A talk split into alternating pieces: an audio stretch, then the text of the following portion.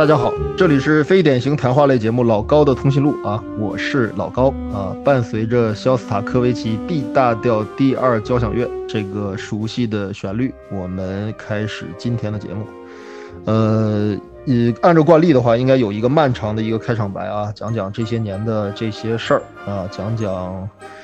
啊，但是一时之间语塞啊，因为这几年大家过得都不容易，我就不再重复这些年的啊这些事了啊。然后，但是现在此时此刻的话，我们必须的，呃，对现在的这样的今天的这个情况表示庆祝，因为三年前，也就是，呃，应该是最后一期节目，应该是发条城啊，发条城那期节目的话，我跟半斤先生啊，应该是在三年前啊，呃，一晃三年时间啊，已经。应该是两年吧，应该是两年，嗯，应该是两年。然后两年前啊，两年前的，呃，九月份，然后我们最后一次，呃，录了节目。然后今天我们又重新相聚啊，老友相聚啊，所有包括线上的所有的听众，呃，我们，呃，我百感交集，确实有很多话想跟大家说，但是我觉得不重要了啊，因为这些年的酸甜苦辣，大家各有各的故事啊。欢迎大家在本期节目当中留言啊！欢迎呃这个听友们继续关注我们的节目啊！然后今天的话，肯定还是我跟半斤先生啊，我们两个人来今天为大家录制这期久违的节目啊！半斤啊，半斤是不是已经没话说？我觉得我估计啊，这期节目会在圣诞节的时候放，因为那个这部影片就是发生在圣诞节前夕的事儿啊。没错，也也也涉及到圣诞节的那个平安夜当天，所以呢，我也相信很多听友，就是其实之前一直不断的每一期都有留言问老高，呃怎么样？老高现在在什么地方？然后想想听到老高的声音。那这个我觉得这应该是我们送给大家的一个圣诞礼物啊！祝大家圣诞快乐！祝大家圣诞快乐啊！好。呃，简单说一下，这几年我主要做的工作是成为了一名光荣的人民教师啊。我在一所大学，现在在任教。对，实际上虽然说没有录节目，但实际上也是在用语言的方式在跟很多年轻人啊在交流。呃，然后在这个过程当中，其实我也感受很多。后在以后的节目里面的话，我会慢慢跟大家聊一聊对今天这个世界，对今天的年轻人啊。对现在的一些事情的一些感受啊，因为其实人就是这样，就是你走的越远，或者你走的时间越长的话，你可能会发现很多原来，呃，你局限在一个地方，他可能没有发现的一些事情啊，可能会丰富你的很多认识。这个过程是很重要的啊。然后我是现在按耐不住内心的喜悦啊，就是今天要把今天的这个话题跟大家。说一下啊，今天我们是库布里克专辑啊，我们已经停播了三年的啊两年的库布里克专辑，现在今天要续上了啊，呃，今天我们聊这个呃库爷的呃遗作啊遗作，也就是他在一九九九年上映的这部叫做《Eyes 啊 Eyes Wide Shut》啊这个片子啊，就是大开眼界或者叫紧闭双眼啊，这是他的最后一部作品啊，老爷子一生当中最后一部作品。呃，为什么要在这个时候聊这个片子呢？可能真的是半斤所说的，对吧？因为赶上了圣诞节，呃，所以我们在圣诞节的时候，我们应景来把这个片子来跟大家提一下啊，就不按照老爷子的时间的作品的先后顺序来录了啊。我们先把他最后一部作品提前，呃，这个片子也是呃一部充满了争议和。这样的话题性的一个作品啊，因为主要的原因是在于，呃，很多人觉得说，如果说大师或者说一个伟大的一个导演艺术家，他的最后一部作品应该是他职业生涯的最高成就，或者说是他人生的最佳注脚，或者说他的一个生平的一个创作的一个总结，或者是他最后的一个完成的一个梦想，但是。嗯，实质上是什么呢？实质上真实的情况是，很多导演的或者伟大导演的最后一部作品的话，可能都显得有一些格局有点小啊，格局有点小，然后不一定是一个，呃，不一定是一个一个一个像大家所期待的那样是职业生涯最高的一个东西。比如黑泽明的《袅袅袅袅夕阳情》啊，就是一个格局相对来讲比他那些之前的作品要小一些的电影。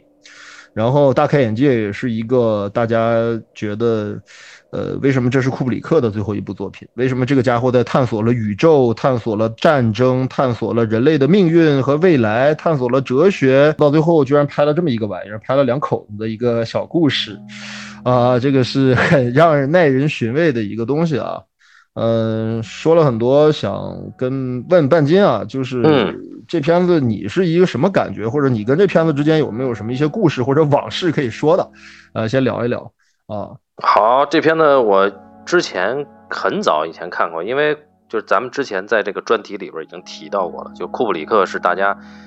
就是不管是喜欢电影的人，还是学习电影专业的人，呃，比较早能接触到并且能看得懂的一个大师级的导演。那没错，而且大开眼界，在我们当时咱们去淘碟的那种年代，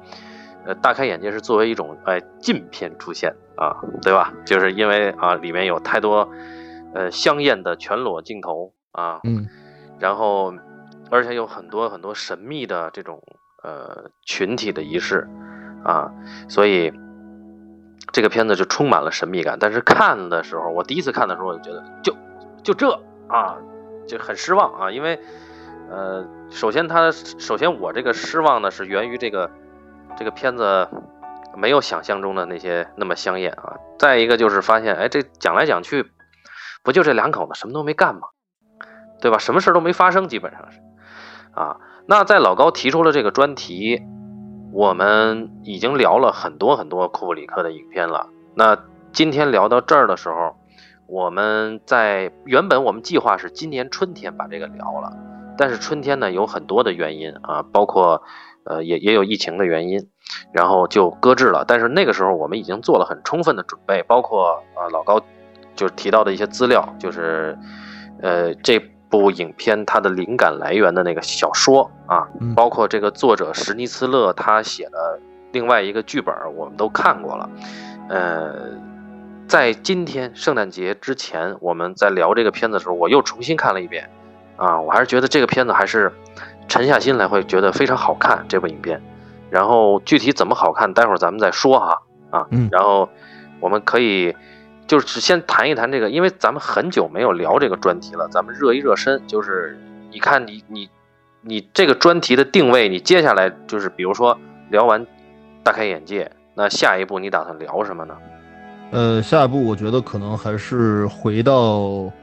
呃，之前的这个方案当中去吧，就是把他几部最让人觉得匪夷所思，或者说是在理解起来比较存在比较大的这样的理解障碍的片子，会着重聊一下。比如说《二零零一漫游太空》，嗯啊，比如说还有很有名的这个《光荣之路》啊，还有这几个作品，还有一个最难啃的一个骨头就是《洛丽塔》。嗯啊，《洛丽塔》的话，因为涉及到这个纳布科夫啊。这个著名的俄裔美国作家啊，他的一个呃大量的这个文学背景的一些东西，所以说相对来讲就是比较难聊。然后我们原定的这个越战专题还是会继续做下去啊，继续做下去。然后他的全金属外壳会留到越战专题里面，作为越战专题当中的一部作品会提及。所以其实库里克专题的话，已经所剩的作品不多了。重点的话就是因为奇爱博士和发条城我们也聊了。他的所谓未来三部曲的话，就差一个《二零零一漫游太空》，嗯，呃，然后还有一个《洛丽塔》跟文学结合的比较紧密的一个作品啊，这两个作品是库布里克专题的，呃，后面的一块一一个一个一个需要去补完的内容，然后剩下的话就交给我们的越战专题啊，越战专题不会太长啊，涉及的影片也不会特别多。啊，因为越战这个背景相对来讲的话还是比较简单的，虽然蔓延的时间很长，但是其实，呃，研究越战或者说一些呃，从电影方面来讲的话，越战的一些背景资料的话，还是比较仅限或者局限在美国的这个领域啊，研研究范畴的。其实别的国家的电影对这个题材反映的是相对较少的，啊，越战的电影是反对相对较少的，所以越战专题也不会太多。这就是我们可能未来要在这个板块啊，这个板块当中可能要去丰富和补补充的一些内容啊，就是这样啊。好，那在在你这个专题序列里边，你你怎么你把这个大开眼界放在一个什么位置？就是说，你觉得它是库布里克的比较好的作品，或者说你更喜欢的作品，还是？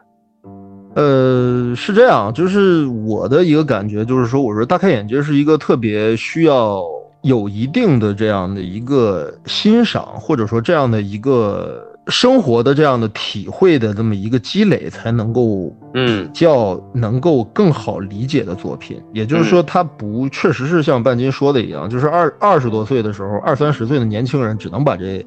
把这电影当成一个色情悬疑片看。嗯而这个事儿也是这个华纳公司，也就是库布里克的后期作品的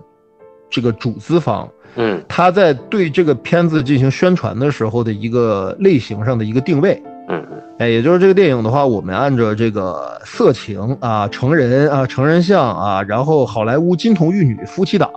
嗯呃，色情悬疑啊，这个这个花边新闻、桃色事件这样的一个宣传的点去做的啊。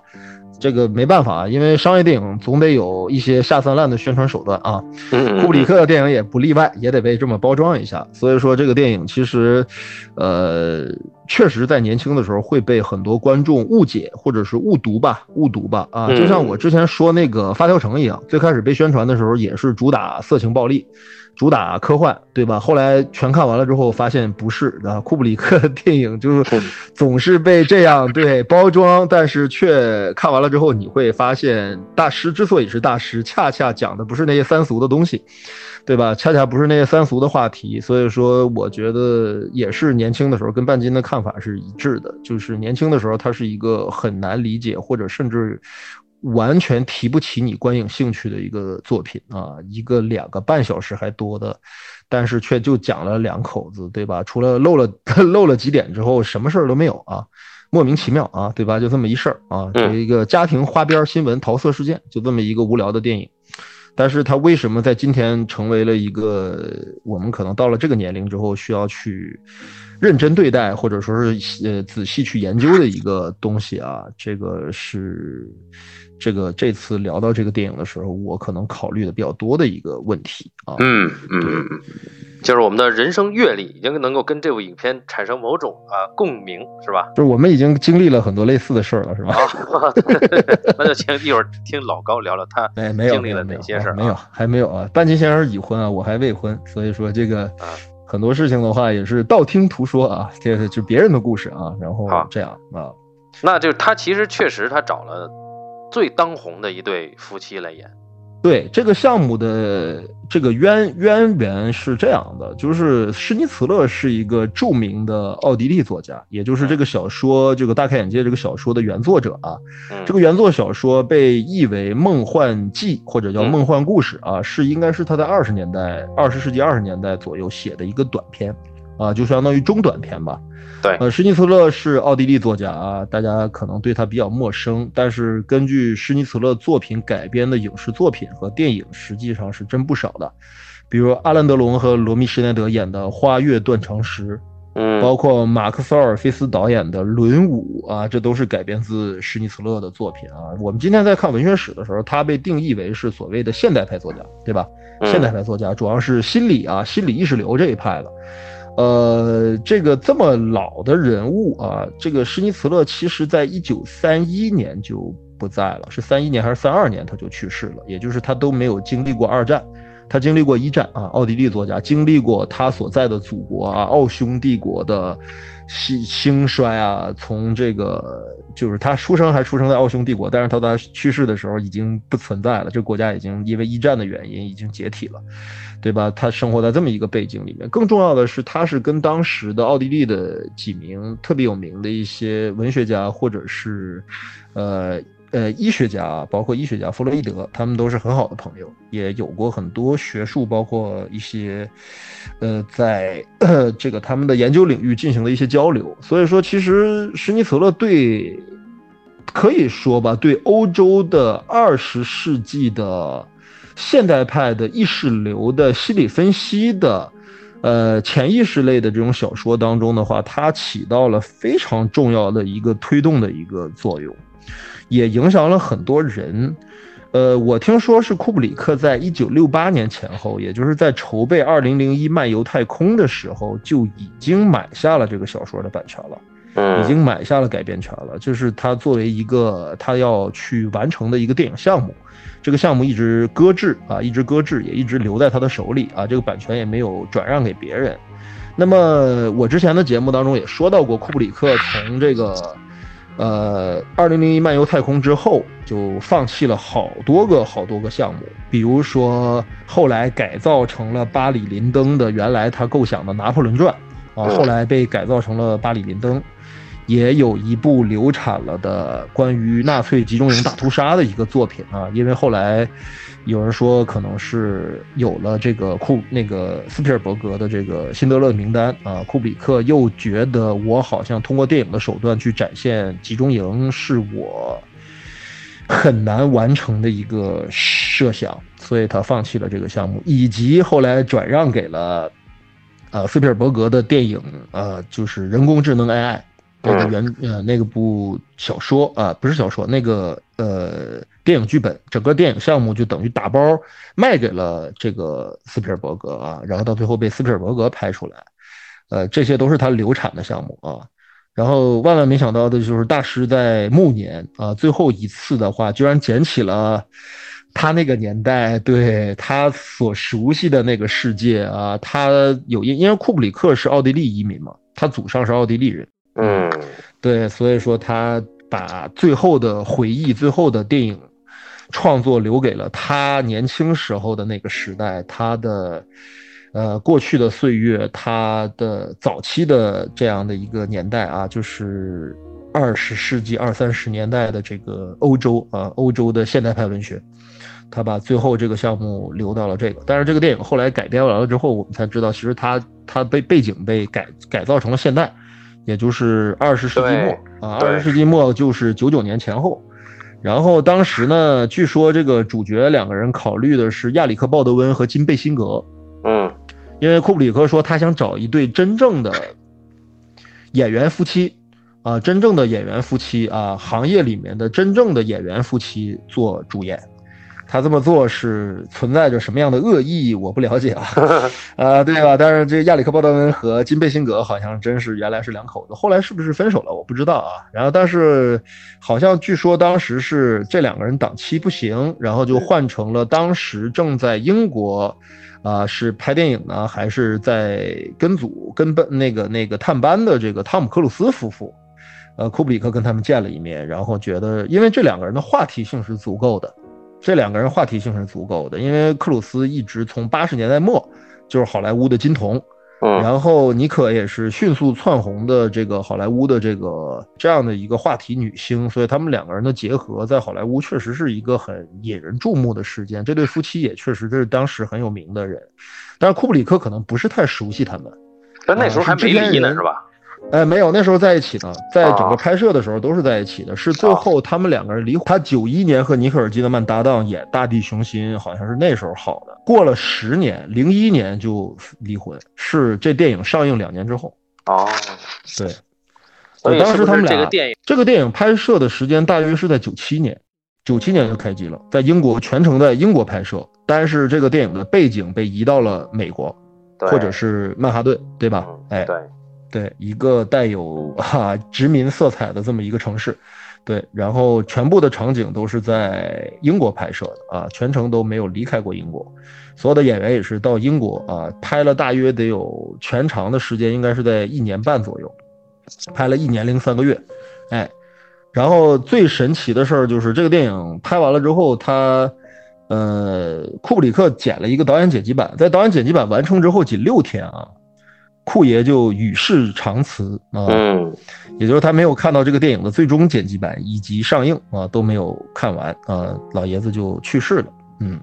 走得很突然，而且他的家属也回忆，他的这个亲友和工作人员也回忆，他身体一直很健康，而且很注重保养啊，不知道为什么就在这个节骨眼上心脏病突发，啊，留下了一个未解之谜啊，包括这个电影也是成为了一个未解之谜，很多这个。这个这个里面的话题一直讨论到了今天啊，这个电影肯定从库布里克个人的生涯来讲的话，他绝对不是他生涯当中最重要或者是知名度最高的作品，嗯，但是可以说是留下的话题和谜团最多的一个作品，就补充一下，就是你刚才说到他会保养，我听说这个库布里克开车的话，好像不超过二十迈是吧？就是他速度不能超过二十迈，我忘了是二十迈还是三十迈啊？那基本上是一个自行车的速度哈。对，嗯，而且他拒绝坐飞机。对，而且基本上这这这个这个人他拒绝坐飞机，所以导致他基本上是不去美国的。就华纳高层一般不会在美国和他开会，要么就打岳阳电话，要么就直接带着制片人过来来看在英国他的粗剪啊。老库在英国他的那个庄园里面设备很完善，剪辑室啊什么这个什么暗房啊、冲胶片啊什么之类做拷贝的地儿他全有啊。对，嗯嗯，然后他还有一个基本上小型图书馆，对吧？嗯。嗯，啊，据那个当时一直忠心耿耿跟随他的那个工作人员李昂啊，他的助理回忆啊，就是，呃，他们到最后，呃，基本上是按照李昂的说法，是李昂按照库布里克的遗志完成了这个影片最后的剪辑。对，也不知道这个遗志是老爷子什么时候跟他面授机宜的传下来了啊。但是很好很好玩的就是之前你也提过，就在其他人的回忆里，李昂几乎是不可见的一个人。对，嗯，所以，所以那个纪录片还是挺有意思的。我们现在就是因为你刚才提到的，就是说，呃，作为，呃，大家可能这部影片哈，大家会觉得表面上看，呃，可能没有没有那么值得去分析它或者深究它。那我们可能还是要从，主要就是可能库爷之前的作品的利益和格局都相对比较大。对，要么就是人类，要么就是未来，要么就是战争，要么就是人性，就是都很大。但是没想到最后居然写了两口子那点儿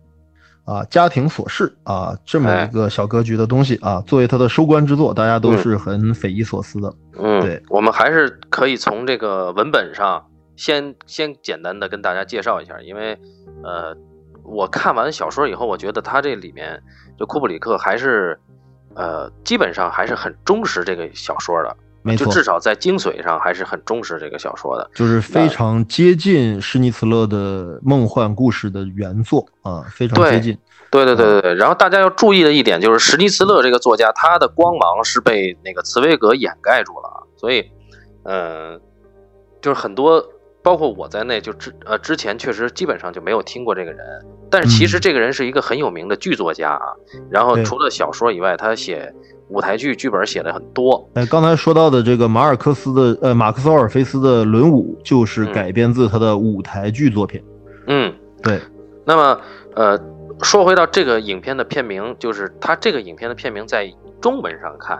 呃，你就已经出现了两个完全截然相反的中译名，一个叫大开眼界，那个界是清规戒律的戒，对吧？对。然后一个叫紧闭双眼，对吧？这个是完全南辕北辙的译名。然后你看它英文叫 eyes wide shut，这个眼睛睁大大的还是闭上的？嗯，这个非常的是一个，这是一个悖论的片名啊。对。当然我们知道，呃，在欧美文学它的语境里面很愿意玩这种文字上的悖论。但是它这里边，我找到了一个有可能是来源的，呃，在原著作者那儿啊，有可能是一个来源，就是施尼茨勒有一个舞台剧剧本叫《阿纳托尔》，然后主人公阿纳托尔是一个情感经历非常丰富的一个浪子啊，然后他在跟他的损友谈女人，其中说了一句话，损友先问他说：“对你来说，女人的秘密在哪里能揭开呢？”然后阿纳托尔说：“啊。”你，你们笨拙的迈入随便某桩艳遇，很粗鲁。你们大睁着双眼，但感官却紧闭着。对你们来说，那段艳遇当然就没有色彩了。其实对于我来说，一种颜色就能改变整个世界啊！所以你们永远不会体验到什么。所以就在这段对白里面，其实他已经提出提出了一种，就是说我们对于情感或者对于。呃，比如说性，或者对于欲望，然后爱的这种体验，跟你的视觉和听觉，包括整个感官是有很复杂的关系的。那么可以这么去理解半斤说到的这个问题啊，就是我们通过这个对于这个影片的分析，包括对于这个精神分析和意识流小说的学派的一些理论的总结，可以得出其实。呃，它好像有一层意思，就是说我们肉眼所见的是假象，而内心深处的感受，则是我们去探索一个问题，或者是了解一个人物的内心的情感世界，或者他的欲望的最直直观的方式。也就是说，呃，耳眼见为虚，但是感受为真啊，可以这么去理解吧，简单理解吧。啊，然后呢，对施尼茨勒的作品，因为刚才老高已经介绍了，他跟弗洛伊德是同代人，然后，呃，当然弗洛伊德比他早得多啊，就是他们是生活在同一个年代，就是那个年代。然后弗洛伊德他读过施尼茨勒的很多作品，他弗洛伊德的原话就是说，呃，就说施尼茨勒写的小说啊，我熟，熟的就跟我自己写的一样。所以呢，这个就很有意思了，就是说我们都知道，在学电影从不管是电影理论还是文艺理论，绕不过去的肯定是弗洛伊德，对吧？那他居然能说这个小说熟悉的就像我自己写的一样，那我们可以理解为施尼茨勒的这一部《梦幻记》，然后以及他被库布里克改编过来的这本小说，应该是直接触达了，就是我们能够通向弗洛伊德理论的某种呃捷径吧，或者说某种某种大门吧。啊，嗯我们我们可以从通过，呃，就像刚才老高提到的，呃，有很多人会觉得这这电影他讲的这事儿，就好像没有什么必要去聊，但实际上，如果我们沉下心来看，这里边有很多东西是弗洛伊德的理论，以及弗洛伊德的理论在我们生活中的某种变体，那这个东西就有助于我们在生活里边去不说理解弗洛伊德，但是我们可以通过这个影片去了解我们自己的欲望，或者说我们自己的无意识、潜意识、非理性的东西，以及我们自己的欲望永远得不到满足的那个那种状态下，我们会做出什么事儿。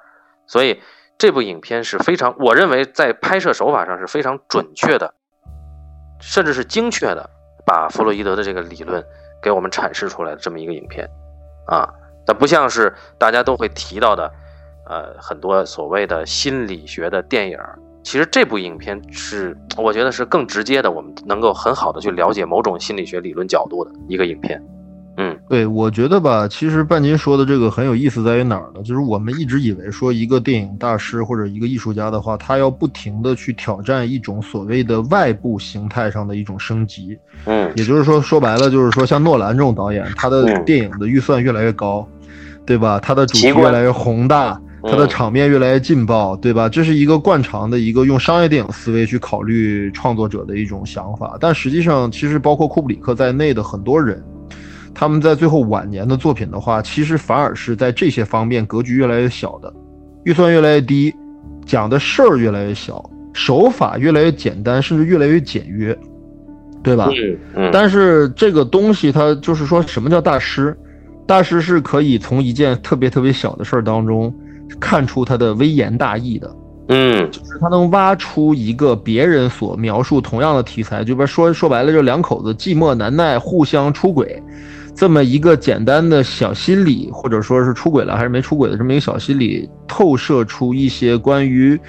呃，人类的一些问题，对吧？人类的一些情感问题啊，人类的一些欲望问题，人类的潜意识啊，包括人类的一些呃欲望和道德的这种冲突啊，永恒的这种冲突啊，他讨论的肯定是这方面的内容啊，起自于施尼茨勒，而施尼茨勒又来自于弗洛伊德，以及嗯甚至后来更加有名的荣格，对吧？他们的研究方法的一种在这个片子当中，或者在这个故事当中的一种集中的体现对嗯嗯啊。好，那呃，简单来概括一下，就是说，呃，我们这个影片的故事呢，简单还是要讲一下，对吧？就是说，呃，简单对，简单重复一下哈。它这里边我顺便会把我们认为比较重要的改动也顺便提一下，这样就、嗯。就可以帮大家梳理一下啊。首对先就是比一下原著小说，对，对，在那个一九九零年代末的纽约曼哈顿啊，嗯。住着一对中产夫妻，这是真的是中产啊，就是在那个年代，他们他们家已经有双开门的大冰箱，哎，对，然后呢，他开的是路虎啊，那这是一个医生，他有私人诊所的一个事业有成的医生啊，他嗯妻子呢其实是一个也是饱读诗书的这么一个知识女性。对啊，那只不过现在在家带孩子而已。嗯啊，那他俩呢，先受邀在圣诞节前夕参加了一个纽约当地巨富啊，一个特别有钱的人的一个，也是丈夫的朋友啊，丈夫这丈夫的病人，对吧？啊，丈夫的病人，因为医生嘛，他算是上流社会，那他出会给人家诊病，他算是这个人的私人医生啊。他受邀参加舞会，在他的庄园里边啊，在就开了这么一个舞会，在舞会上呢，呃，女主人公就是呃医生比尔的妻子啊，叫爱丽丝啊，爱丽丝，对，嗯。爱丽丝呢邂逅了一个这个匈牙利人贵族，嗯 对对对对对，非常的骚气的一个，呃对，是知道是匈牙利人，但是从穿着和谈吐来讲的话，一口地道的这个欧洲欧式英语啊，对吧？啊一看就是一个体面人啊。对对对对对对啊哎，他试图呢，呃，呃勾引这个，就他在明确知道对方已婚的情况下，试图勾引这个爱丽丝，而这个我们的男主人公比尔呢，呃，他也被两个很年轻的模特缠住了。对，啊，嗯就在这夫妻俩呢各自都有可能发生呃背叛婚姻的事儿的时候呢，比尔被这个主人就是维格勒啊，齐格勒。对这个齐格勒这个人说一下，就是这个扮演者是著名的美国导演西德尼·布拉克，他的代表作是《走出非洲》。嗯对，然后本来其实这个齐格勒这个大亨啊，这个这个这个这个，因为他这个这个房子就是他的，对吧？还特意给了一外景，是一就是一个巨富之家啊，就是对对对，呃一个人住一栋楼这么这么一个条件的人啊。那么在纽约曼哈顿能有这样的生活条件的话，那就是属于那种垄断资本家。嗯可以是这么说，垄断资本家就类似像罗斯柴尔德家族、家族什么之类的，就这样级别的富豪，啊，对吧？这两口子原来定的人选好像是这个男的齐格勒的扮演者是哈维凯托哦啊，对。然后据说这哈维凯托在英国拍了两周还是拍了一个星期，跟库布里克大吵一架 啊，对，两人不知道因为什么事儿不和，然后就被库布里克开掉了，还是他辞职了啊？说法不一，反正他嗯退组。退组之后，然后西德尼·布拉克等于是临阵换将，就是帮老友一个忙，就是过来客串一下，然后得到了这个角色，然后最后这个角色是他演，对，好像背景是这么这么一个背景啊，哦，对，好，那么在这个巨富之家里边呢，比尔呢被主人啊齐格勒叫走了，因为发生了一桩很尴尬的事儿，就是齐格勒呢试图要跟一个宴会上的女宾客啊发生，就嗨了一下他俩，他俩就是嗑药了，嗑药了，然后这个女宾客呢嗑药过量，就当场基本上昏迷，快死了。嗯，然后在昏迷的状态里，注意啊，是昏迷的状态里，然后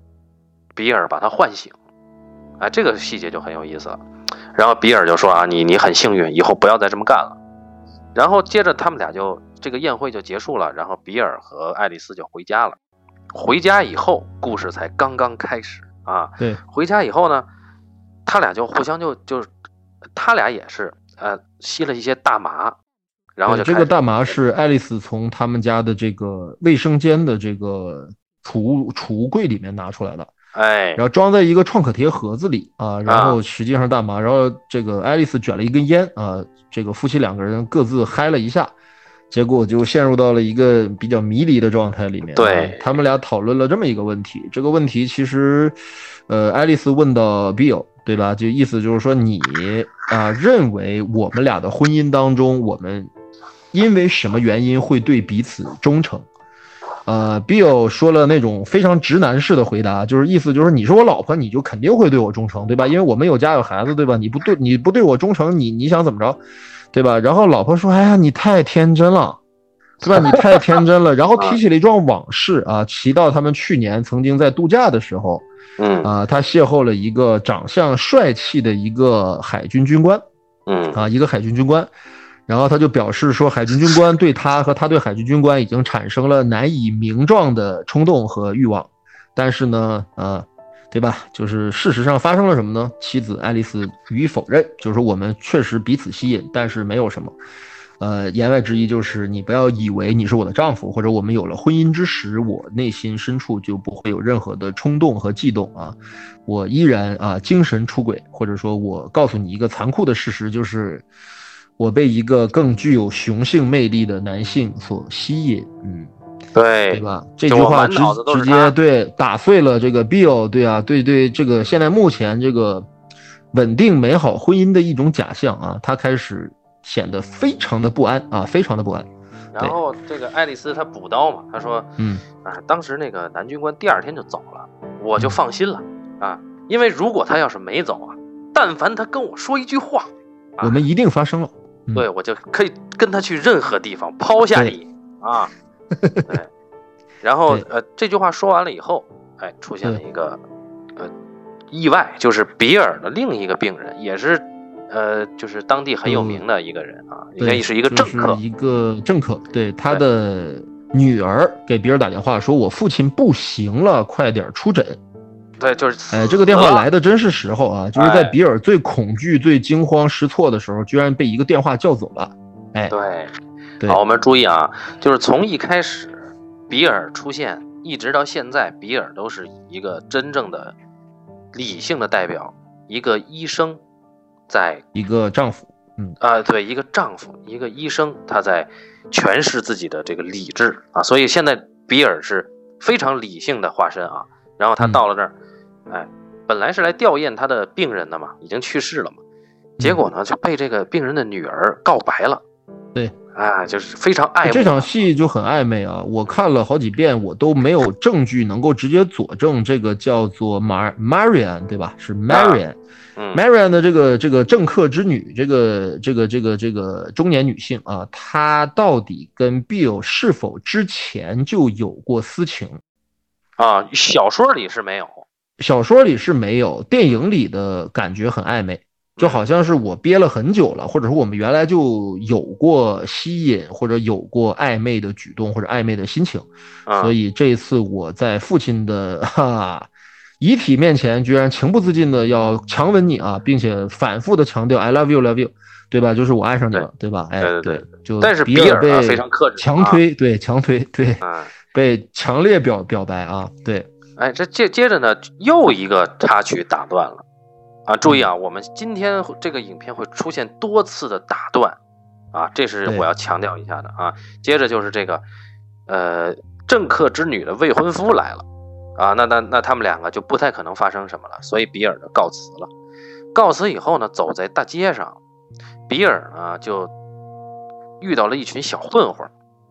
这个小混混，这些小混混就典型的纽约街头那些白人白人青年嘛。对，然后他们就故意挑衅，就撞比尔，差点把他撞倒，然后还骂他说：“你这个啊，就反正就类似就在污蔑他。”主主要就是讥讽比尔缺少男性气概啊，是一个娘娘腔啊，对然后是一个性无能，对吧？就是在这个男性魅力方面对他进行了否定和侮辱。对，但是这儿我要提一句的，就是在原著小说里面，因为它发生在一九一零年代的维也纳，对，那大家要注意那个时候的奥匈帝国。实际上已经开始有纳粹的雏形了，嗯啊，就是那个时候在大街上挑衅这位医生的是一群，呃，就是那个当时他们叫什么蓝领军，大概是蓝领军的，是一帮相当于是青年的，呃，对，充满军国主义思想的这么一伙年轻人。哎，对对对对对，对，他们是一个社团啊，蓝帽蓝帽阿雷曼组织啊，他们这个是一群大学生，那这些大学生提出就是想。直接挑衅，但那个时候比现在还要野蛮。那个时候直接要跟比尔决斗啊！对，但是比尔怂了，哎，嗯，对，这个这个这个这个，当然汤姆克鲁斯扮演的这个比尔在这场戏也怂了。那一个体面的一个富豪或者一个中产，居然被几个小混混弄得啊颜面扫地，对吧？哎，完全没有对自尊完全被践踏啊，被摁在地上摩擦啊！对，注意啊，注意这一点非常关键啊，他怂了，然后呢？他当时呢是是是流露出了一种很理智的克制自己的愤怒啊以及恐惧，他就走了，走了。这时候哎，在大街上遇上了一个刘英，那就站街的一个女女性工作者。然后呢，他呢就邀请比尔回到了家。对他正要发生什么的时候，注意又被一个电话又被打断了。比尔是有 手机的人哦。啊，是他的妻子问他什么时候回家，还要不要等他？比尔说：“我这晚点晚点啊。”挂了电话呢，哎，也就也就没有什么兴致了。实际上啊，然后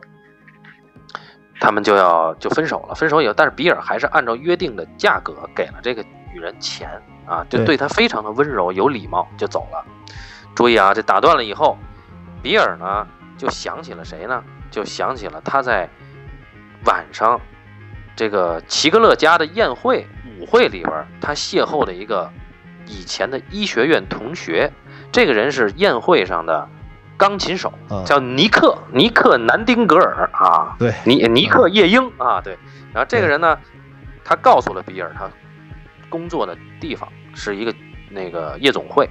啊，嗯然后比比尔正好就想起来了，就去找他。注意，在尼克正好弹完一曲以后下班了，然后俩人喝一杯的时候，尼克说：“我一会儿啊还有事儿，咱不能长聊啊。”一会儿说说干嘛去呢？比尔就问他：“你干嘛去呢？”尼克说：“我一会儿要去，去还是去弹琴。但是呢，这个比尔说你去哪儿弹呀？他说我不知道我去哪儿弹。哈哈，这你什么意思呢？他说我我对于我弹琴的那个地方是不知道的，因为那哎是一个很神秘的地方，而哎且我每我要次都蒙着蒙着眼睛啊。蒙眼去演奏。对，而且，但是啊，但是有一次我实在是按耐不住好奇心，我把我的眼罩悄悄地撕开了一条缝隙，看到了令我这一生都无法忘怀的场面。哎，哎，然后呢，就是比尔，这这激发了比尔的这个好奇心也好，或者是欲望也好啊，他也有一种也有一种冒险欲在里面。啊，比尔就说：“你丫今天要是不带我去，你丫就别走啊。”然后结果这个时候正好哎，呃，南丁格尔呢，就 Nick 他也有手机啊，他就接到那个主办方的电话，给了他一个暗号啊，Fidelio 啊，给了一个暗暗给了一暗号。然后呢，尼克呢被这个比尔就缠的实在是没办法了，就把暗号给他了，说就算你能去，你也去，你也没办法进到那个大宅里，因为那个地方是会员制，对对对对对，会员制，对，哎，而且是不仅啊是会员制，而且需要进门的暗号，以及需要固固定的行头啊。对对对对对，固定的行头就是这套东西，如果缺缺配的话，就是减配的话，你是不允许入内的。所以 Bill 根据他的指示，得到了进场的这个，呃，这个这个暗号，这个暗号叫做 Fidelio 啊。Fidelio 啊，Fidelio，啊，这是一一出这这个贝多芬的歌剧啊，哎，这个很重要，这个细节，对吧？这个跟原著当中是不一样的。嗯。嗯，原著当中的信号信信号好像是丹麦，啊，对，类似这种，对对，对。就是一个国家的名字啊，丹麦啊，对然后啊，他比尔就马上去找了一个他曾经的病人去那儿啊，然后租了一个礼服，哎，租礼服这个地方也颇有趣，就对颇有一番趣味。对，哎，这是个俄国佬经营的礼服店。嗯，他在租礼服的时候呢，俄国佬突然发现这个屋子里边有奇怪的声音，这是已经是深夜了，一看原来是自己的女儿啊和两个应该是华裔男，子，我怎么觉得是华裔男子？日本人啊，亚裔吧亚亚裔亚裔男子正在搞在一起，衣衫不整。对，而且还进行了一定的 cosplay 啊，进行了一定 cosplay 啊，对对对对对。嗯然后这个这个俄国佬就要揍他的女儿，但是呢，我们的 Bill 啊就护着这个女儿啊。后来俄国佬说要报警，Bill 就赶紧走了。嗯，前往聚会，他打着一个打了一个出租车啊，前往了那个郊外的庄园。一路上，比尔都在想，他妻子在胡了马以后给他描述的，其实是没有发生的。海军军官私通的画面，哎，没有发生、啊，嗯。是比尔在补充他妻子描述的一段性幻想，然后比尔是越想越来劲啊，然后进入到了聚会。嗯。这个聚会非常神秘啊，就是一个很呃很大的庄园里面要，就是出租车停在门口，他进去以后还要有庄园里面的摆渡车啊，对，有豪车送他，所有的站在外面的人都是西装笔挺啊，嗯。都是黑色的礼服，嗯，然后他说了暗号，进去以后戴上了面具，穿上了这个黑色的斗篷，进去以后一看啊，是一个很奇怪的仪式啊，然后嗯呃，这个具体的仪式我们就不描述了，反正是就是有一群裸女，还有所有人都戴着面具啊。呃，嗯，与其说是香艳，不如说是诡异啊，对不如说诡异和这个这个这个神秘啊，啊，很像某种宗教仪式，就是把这种呃这种这种这种交易啊，这种这种肉体交易给它神圣化，或者是神秘化啊，或者仪式化的一哎个场景，对啊，然后呢，其中一个女孩儿就牵上了比尔的手，俩人就是隔着面具吻了一下。这个女孩就趁没人的时候，就跟比尔说：“你得赶紧离开，你不应该来这儿。呃，这个女嗯人莫名其妙的就发现了比尔的身份啊，不哎比尔属于这儿，说她不是会员，”对对对吧？你怎么哎知道我是谁呢？是吧？对的，你怎么知道我是不是会员呢？对吧？啊你怎么知道我是伪造身份呢？啊，但是这女孩就坚持就说你必须得走，啊！比尔这时候就问了一句：“你跟我一块儿走吗？”那女孩说：“不行，说如果你不走，咱俩都得死。”然后这时候，比尔呢就被人发现了，啊，嗯被人发现了，然后所有的会员男会员啊，就是围着他围成一圈，在一大厅里边，让比尔摘掉面具，然后就要让他脱衣服。嗯，哎，就在脱衣服的时候，突然在二楼大有一个女生大喊：“停下来！啊，我神要秘神秘女子，对我愿意代替她赎罪。”对，哎，然后然后这个呃主办人就说：“你自由了。”那个女孩，嗯你知道你说这句话意味着什么吧？那女孩说：“嗯我当然知道啊。”好对，那接下来就，呃，比尔呢就狼狈的离开了。啊，那女孩不知道接下来会发生什么。对，不知道女孩的命运是什么，她就很狼狈哎的离开。而且最重要的一点是，这个会场的现场所有人都戴着面具，不管是这个。呃，各种裸女啊，这种裸体的女性，还有这些围观的这些看客，像男性啊，他们都戴着面具，只有比尔在这个场景当中脱下了面具，也就是说，现场的所有人应该都看到了他的脸，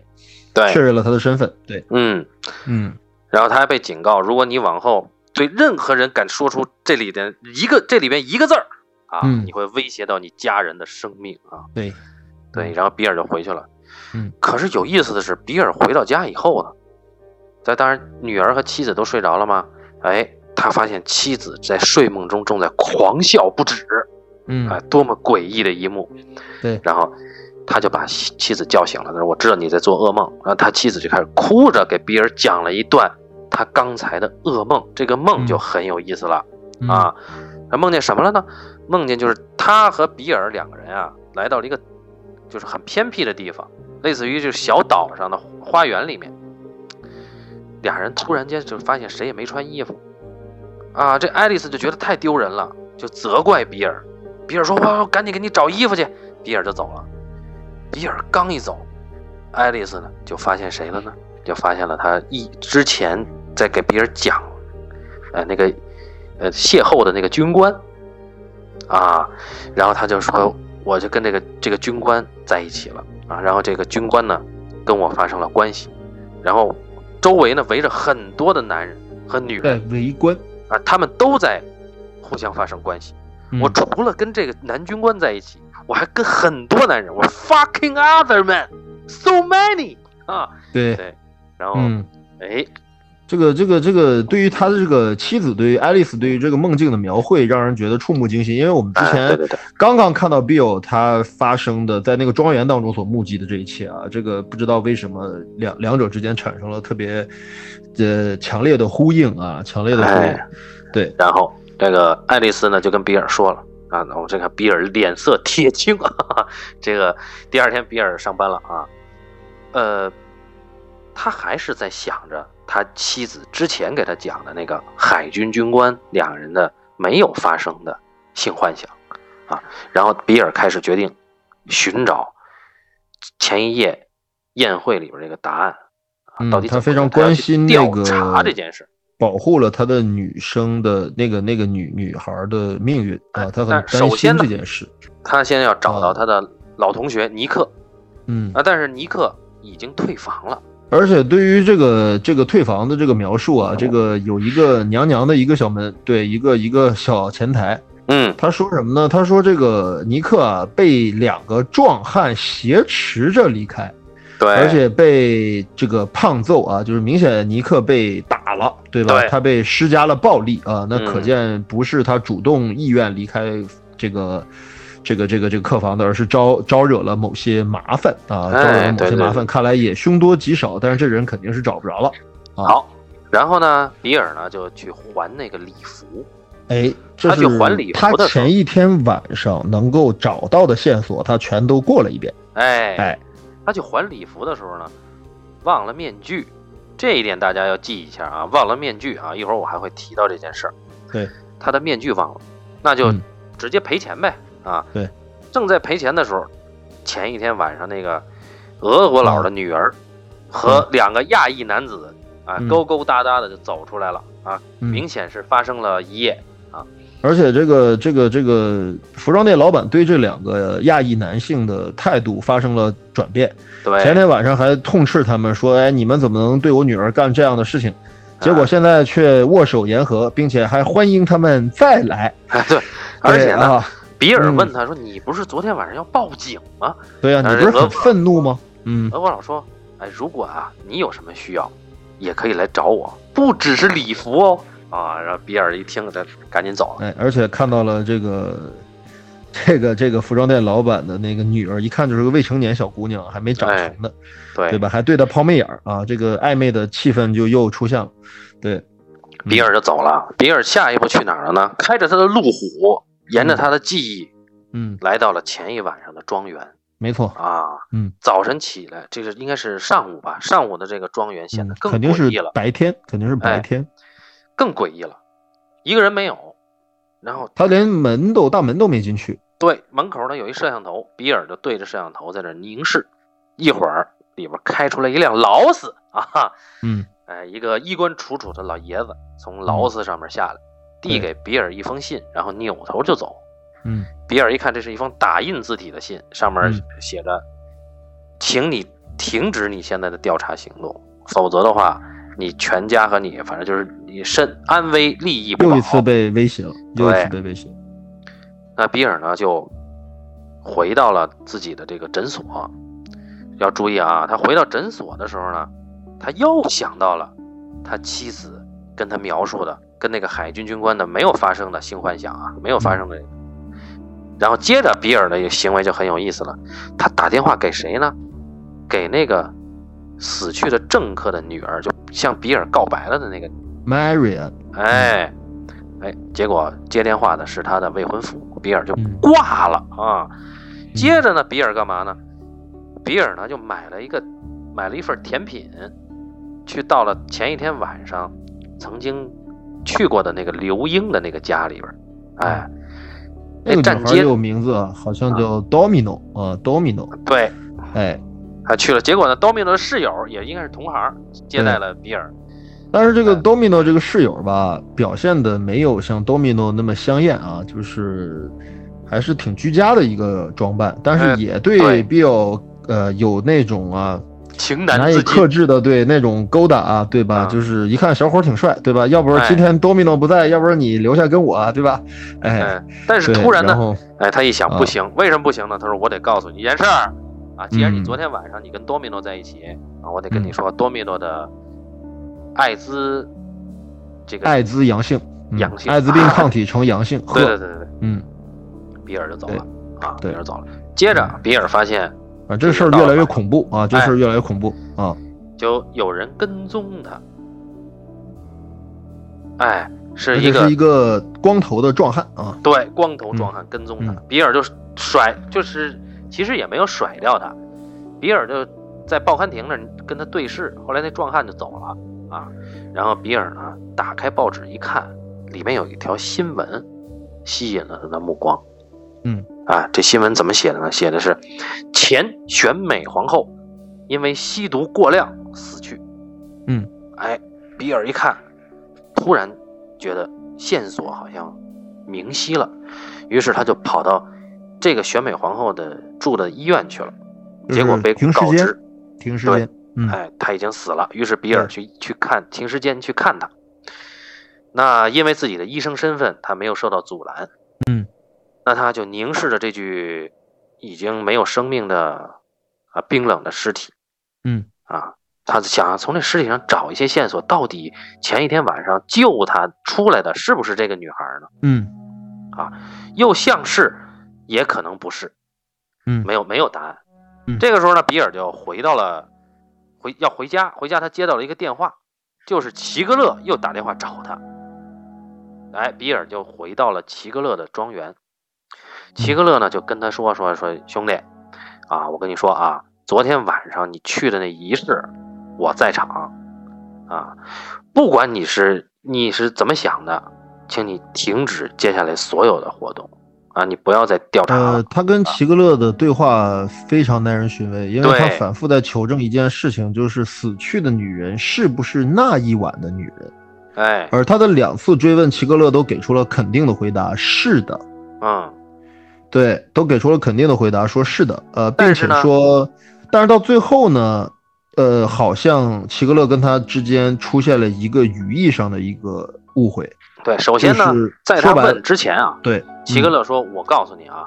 嗯，你昨天晚上所看到的一切，包括嗯这个女人去现身救你，都是都是演的戏假，的，哎，都是假的。嗯。然后这比尔就问说：“这报纸你看了吧？这女孩是不是昨天晚上那个？”齐格勒说是，两次说是的。嗯哎，这就很很有意思了嗯，啊。那么比尔就得不到，其实比尔得不到答案。对，因为先是说了假的，后来比尔说：“你告诉我，如果是假的的话，为什么这个女孩在场的那个女孩死了？”那齐格勒说：“她只是吸毒过量，啊，跟我们没关系，我们没有任何人伤害她，她只是吸毒过量。嗯包括尼克，他现在滚回自己的家了，也不会有事儿。”啊，那比尔当然不相信这一套鬼话，但是也没办法。注意啊，没办法，这就感觉有点像什么呢？在大街上被一帮小年轻的挑衅以后，毫无、毫无还手之力，对吧？对，这感觉。那比尔就小年轻又比他年轻，又没他社会地位高，就可以这样践踏他的尊严，啊，对对对对，很有意思了。他就回 他就啊回家了。回家以后呢，哎，更惊悚的事儿发生了。他发嗯现他妻子睡觉枕边啊，在比尔的枕头上放着他遗失的面具，面具。嗯哇，他没有。还给，嗯，这个是全片的高能场景啊，对对对对对。最高能场景。嗯，然后比尔就崩溃了，然后比尔就大哭，开始跟妻子坦白前一夜发生的所有的事儿。嗯，啊，这一幕大家注意一下，很像是你在做心理咨询的时候那个坐姿和布景，就比尔坐在一个长沙发上，嗯然后爱丽丝呢抽着烟，哎，嗯坐在办公桌后边，嗯，哎，然后这个坦白完了以后呢，圣诞节来了，比尔和爱丽丝带着小女儿就去玩具大楼买玩具，嗯一边买玩具，他俩就一边对话。比尔说：“咱咱接下来怎么办呀？这这个现在都已经这样了，咱俩。”嗯嗯爱丽丝说：“能怎么办呢？”接下来爱丽丝说的话就非常耐人寻味了，就是比尔呢说的是，呃，你觉得接下来应该怎么办？爱丽丝说：“我们应该庆幸，庆幸我们这些事情啊，我们都挺过来了。”然后比尔就说：“说，呃，你之前的梦不仅仅是一场梦。”啊，但是爱丽丝没有正面回答这个话。爱丽丝说：“最重要的是，咱们已经醒过来了，而且我知道我很爱你。你知道更重要的是什么？眼下我们必须要解决的一件事是什么吗？”比尔问：“是什么呢？”爱丽丝说：“fuck。”影片结束。对，呃，就是故事情节是如此的简单，但是却充满着自相矛盾的，呃，这样的一些信息啊，一些讹误，一些东西啊。对，对，嗯，首先这个里面，因为我们我们在很多的美国影片里边，呃，今天已经看到的主流的商业片没有这么多的对白，所以呢，你可以肯定，即便是两个商业巨星、顶流巨星，他们俩演的片子，嗯他们俩能驾驭这么大段的对白，也也能够说明两个问题：第一是人家的顶流巨星跟我们的顶流巨星是不一样的。啊，还有一个是作为库布里克这种级别的导演的话，他的驾驭演员或者是控制这种呃，拍摄的这样的能力是强大的。就是说白了，就是这个演员在这个表演的过程当中，我能明显感觉到，就是汤姆克鲁斯和这个尼克尔基德曼这俩商业片演员，嗯在这样一个作品里面，其实是无所适从的。就他们的很多表演是很勉强的，或者说是很，嗯，就是充满了那种不自信感，就跟他们在别的作品当中扮演的那种目标很明确，然后角色的呃戏剧任务很清晰，然后演法很对程式化，哎，这样的一种表演习惯是完全相反的。这也当中有很多很多的传闻，就是两个人的性爱戏啊、裸露戏啊，包括那场对话戏啊，拍了好几十遍甚至上百遍。这个很多人传说是这样，因为这个电影拍的时间确实太长了。因为我们从成片来看的话，这个电影其实从技术角度来讲的话，它的拍摄难度是相对来讲比较低的，嗯，但是却拍了这么久啊，拍了这么久是为什什么呢？对，对，是为什么呢？这可能就是关于大师的秘密，关于大师的神秘之处，也就是他把两个演员逼到了一个什么样的境界当中，让他们处在一个什么样的状态下完成了这场戏。因为之前我们聊《闪灵》的时候描述过，呃库布里克对于在拍摄过程当中对于那个女主角的那个雪莉杜瓦尔的那种精神上的折磨。嗯呃，就是我非得把演员逼到一个你已经完全第一个阶段，只是觉得我不会，就就是第一个阶段，我想问导演你想要什么，对吧？哎，嗯我你告诉我明确的东西，我给你我的表演和理解，但是库布里克不给。第二个阶段就是更加残酷的折磨，就是永远在否定你，否定你，否定你。嗯，然后就是说我还是不是一个演员，或者说我还能不能演戏，或者说你到底想要什么？他妈的，你这个变态，对吧？就是出现了这种严重的自我怀疑啊，嗯然后的话，最后精神崩溃啊，在精神崩溃的时候抢下了。杰克用利斧将门劈开，然后他的精神崩溃的戏，对，所以这大师是残忍的啊，大师是残酷的，甚至是反人性的啊，对吧？所以在这个电影当中，我觉得库布里克在努力去制造夫妇两个人在这么一段关系当中，或者在这么一堆似是而非、莫名其妙、一真一幻的事件当中的那种疏离感和那种无措感。呃，我不知道我是谁，我不知道我在干什么，我不知道我在演什么，我不知道这么演对不对啊？你把一个大明星、好莱坞大明星、一线巨星给逼到了这个程度，我觉得可能，呃，不能说后无来者，但一定前无古人啊，只有库布里克能做到。嗯所以这两个演员是充满着不自信的，尤其是汤姆克鲁斯。呃，这个电影里的汤姆克鲁斯一定是你在任何一个他主演的电影当中都见不到的一种状态，对都见不到的一种对一种迷离的一种恍惚的一种恐惧的一种未知的状态。对啊对对对对，而这恰恰是库布里克想要的啊，想要的情状态。对，我就想接过来说这个对白这个啊，就是你嗯会在这个影片发现，比尔就汤姆克鲁斯饰演的这个医生，他的对白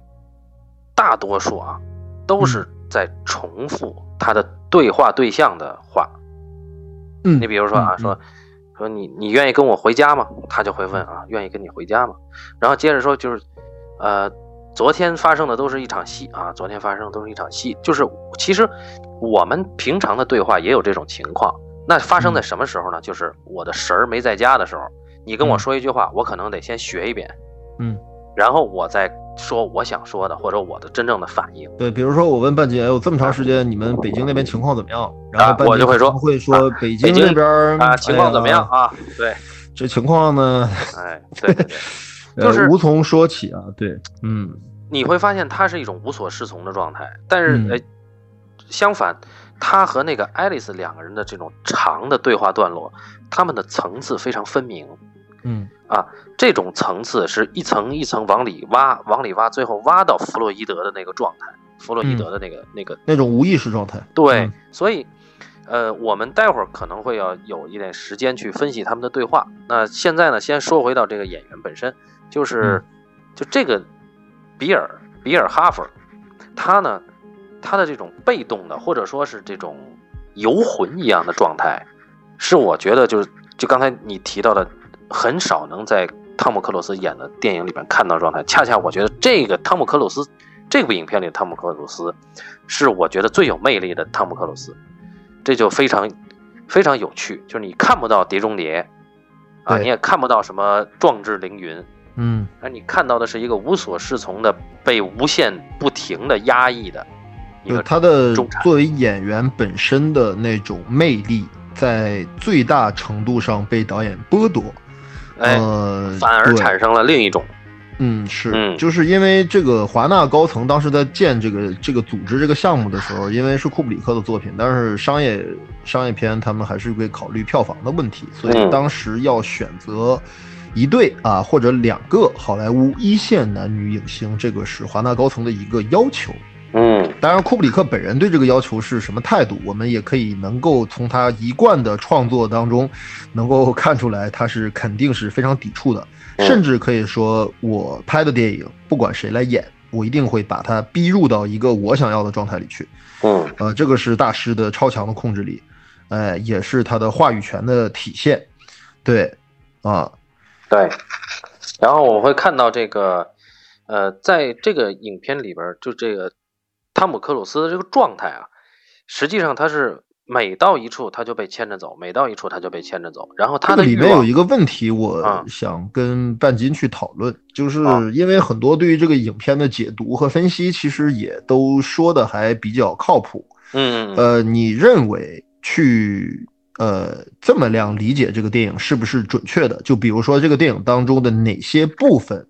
是所谓的真实的段落，而哪些部分是所谓的潜意识段落，或者是梦境段落，或者是幻想段落？有没有这样的分类，或者说有没有这样去剖析这个电影的呃手段是是不是有意义的？这样去分析它有没有意义？这个分析的角度是不是有意义？我不认同这个角度，哎，你刚才提的这个我第一次听说，就是 呃，我认为都是真实的，然后嗯我认为，呃，你说，你先说。就是我嗯正好我刚才想说的那个是，其实能回答这个，就是我觉得这部影片其实讲的是，就比尔作为一个病人，他的从理性走入到非理性的一个动机、原因和环境突变的一个导致他心态变化的这么一个状态过程。嗯就是说，整个这个大开眼界讲的是比尔的一个病症分析，然后我们会看到比尔，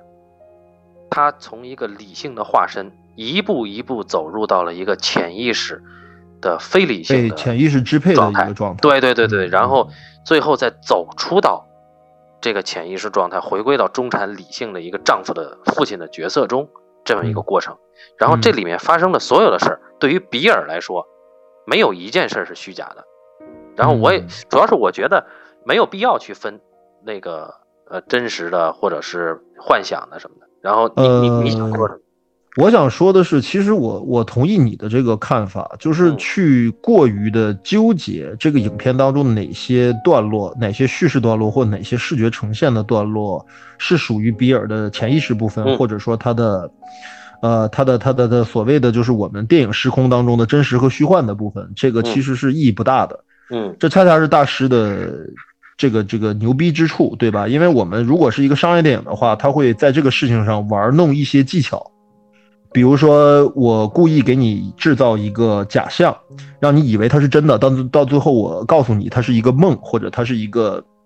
它是一个呃幻想。对吧？哎他用否认某一个叙事段落的真实性，它的现实中的真实性，来故意制造商业效果，比如说悬疑的揭穿，比如说悬念的设置，嗯比如说所谓的反转，对吧？故意去玩这些商业技巧，但是大师显然不这么做，因为这么做的意义，它就是一种商业技巧的一种。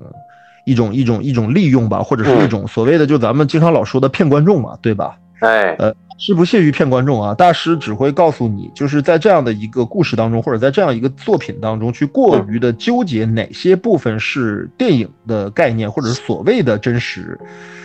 不是他的主要的目的。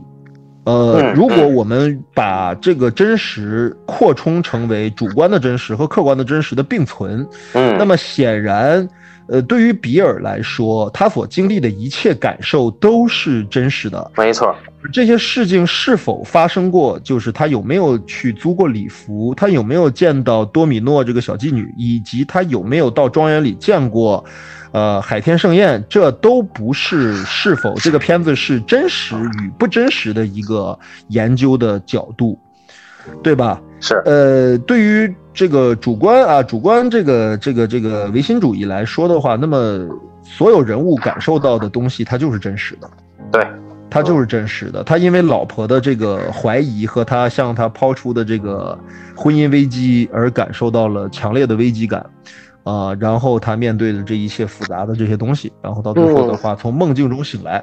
呃，可以理解为都是真实的，啊，也可以都理解为他并没有设定一条人为的意识与潜意识的分界线，嗯，就是故意告诉你这个人这时候在做梦哦，对吧？他实际上陷入了幻觉哦，对吧？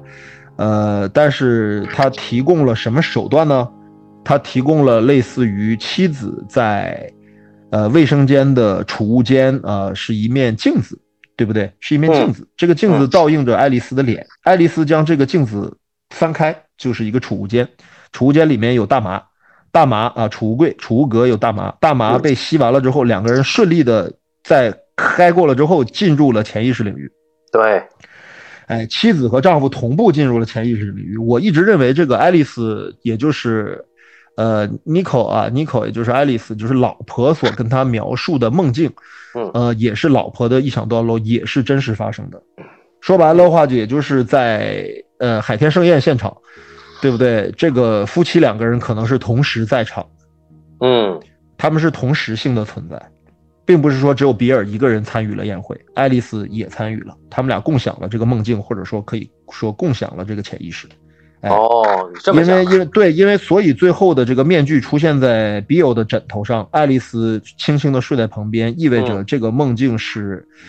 共享的，是存在的。就是因为其实从荣格的角度来讲的话，他有一个分析方式，就是说为什么不同的民族、不同的地域、不同的种族的人都会做类似的梦，都会做类似的，比比如说被某名凶手追杀。呃，对吧？十三号星期五，对不对？哎，这个就是万圣节之夜，对不对？来自于这样梦境的一些恐怖电影，对吧？呃，灵感来自于这种梦境的一种恐怖电影，然后会说到最后，它会形成一个所谓集体潜意识，对不对？嗯，就是人类所共有的某种恐惧或者某种情感的投射。嗯，所以说，Bill 做了这个梦，或者说 Bill 来到了神秘的这样的宴会现场、聚会现场，跟爱丽丝是否也来到了这个聚会现场，是否在命题上？呃，从真实性的角度来讲的话，他们是不是都是真实的，这个并不重要。但是我基本上可以确定，老库的处理手法是让我们意识到，这夫妻两个人确实共同经历了这么一桩潜意识之旅。嗯，哎，啊，对，我明白了。就是其实我觉得，就是呃，爱丽丝她是不是共享这个梦境，我觉得倒无所谓啊。但是更关键的是，他们作为一对中年的中产夫妻，他们两个的理性道德观。还有他们的社会身份，以及他们的这个这个认知，都会约束他们自己的那个欲望。然后呢，他们两个共同都会面临着压抑的那个欲望。只不过爱丽丝比比尔清醒得多。尽管比尔是医生，但是爱丽丝比比尔更清醒。呃，然后然后爱丽丝就是说，她她的那个梦境，也是她压抑的那个欲望。而比尔在真实现实中，他去到的那个。庄园里面那个神秘的聚会，实际上是他现实上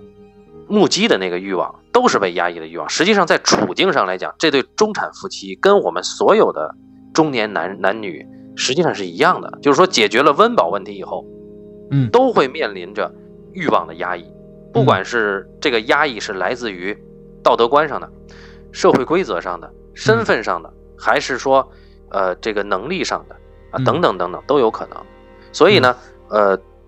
呃，我们就是要把这个话题呢，我正好把它，呃，链接到最最早我说的这个夫妻之间对话的第一场戏，就是说他们两个，你刚才正好提到了，就是胡完马以后他们两个那个对话，那个对话的层次感非常的明确，就是胡完马以后，他俩先问，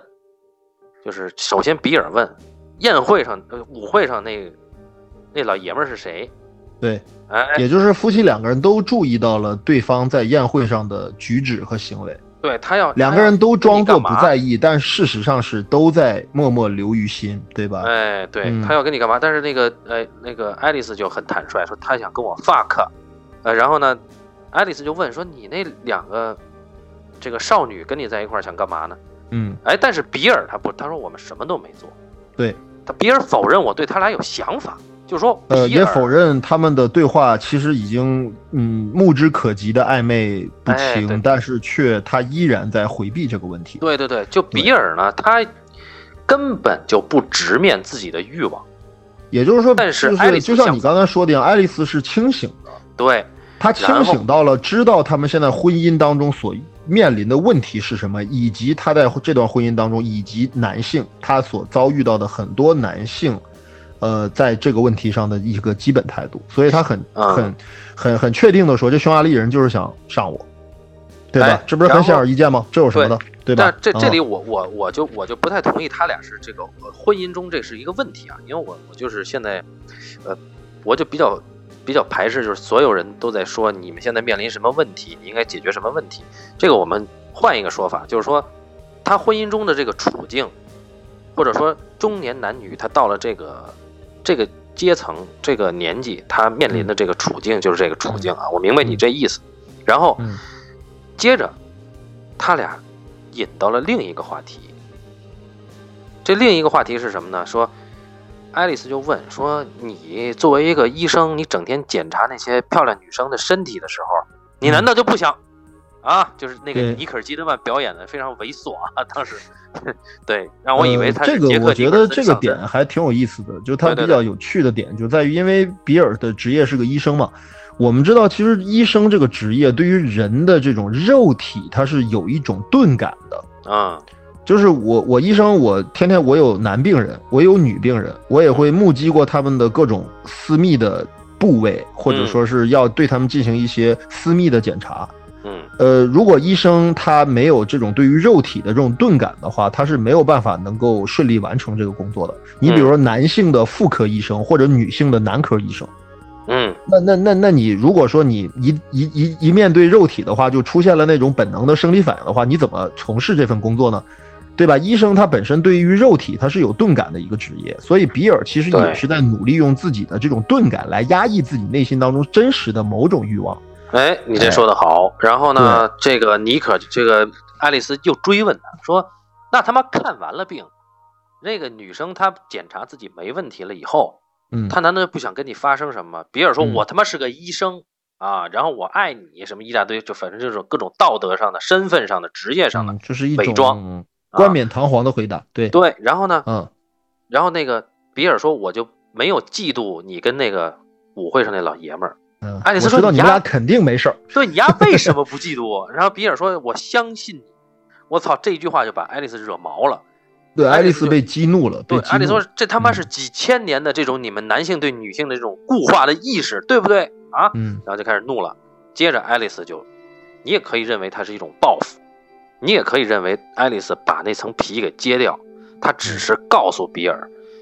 我也有我的欲望，只不过我的欲望错失了，就那爷们儿他走了，我们俩嗯什么都没发生，但是我可以告诉你，我就想干。对，哎，这就有意思了。就是他已经坦白了自己精神出轨的事实，就是哎我确实已经精神出轨了，而且对可能这只是我跟你坦白的一次。哎，啊，我们就先认为就这真的只有这一次哈。嗯，然后呢，这个比尔啊就把这个这一幕给影像化了，然后这整天想这事儿啊，然后这个是最关键的，就是说这个呃画面成为整个影片比尔所有行为的驱动力。对，你仔细看他做所有的戏剧行为的时候，不管他是去呃找这个尼克喝酒，还是去嗯庄园参加神秘派对，还是去后面调查这个这个派对，去嗯找那个女孩的下落，所有事情做之前，他一定会脑补他妻子和那个海军军官出轨的画面。对所以这是一个很有意思的，就是这明明是爱丽丝她自己没有发生的一个事儿，嗯但是却成了比尔的一个欲望驱动。哇，这个东西就非常的有意思了。就是说这个东西吧，其实它深藏在我们的一个潜意识里面。就是说，哎对于一段感情，我们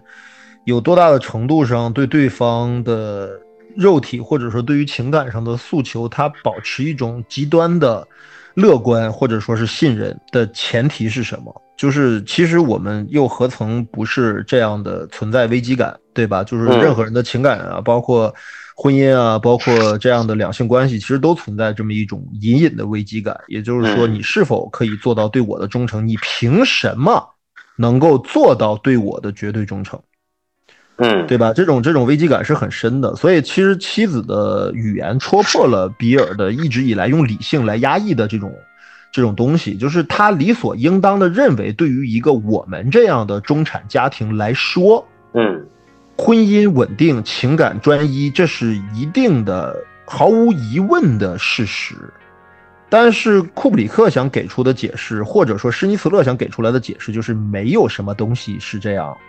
对，毫无疑问的，嗯，任何东西只要追问下去，一定会出现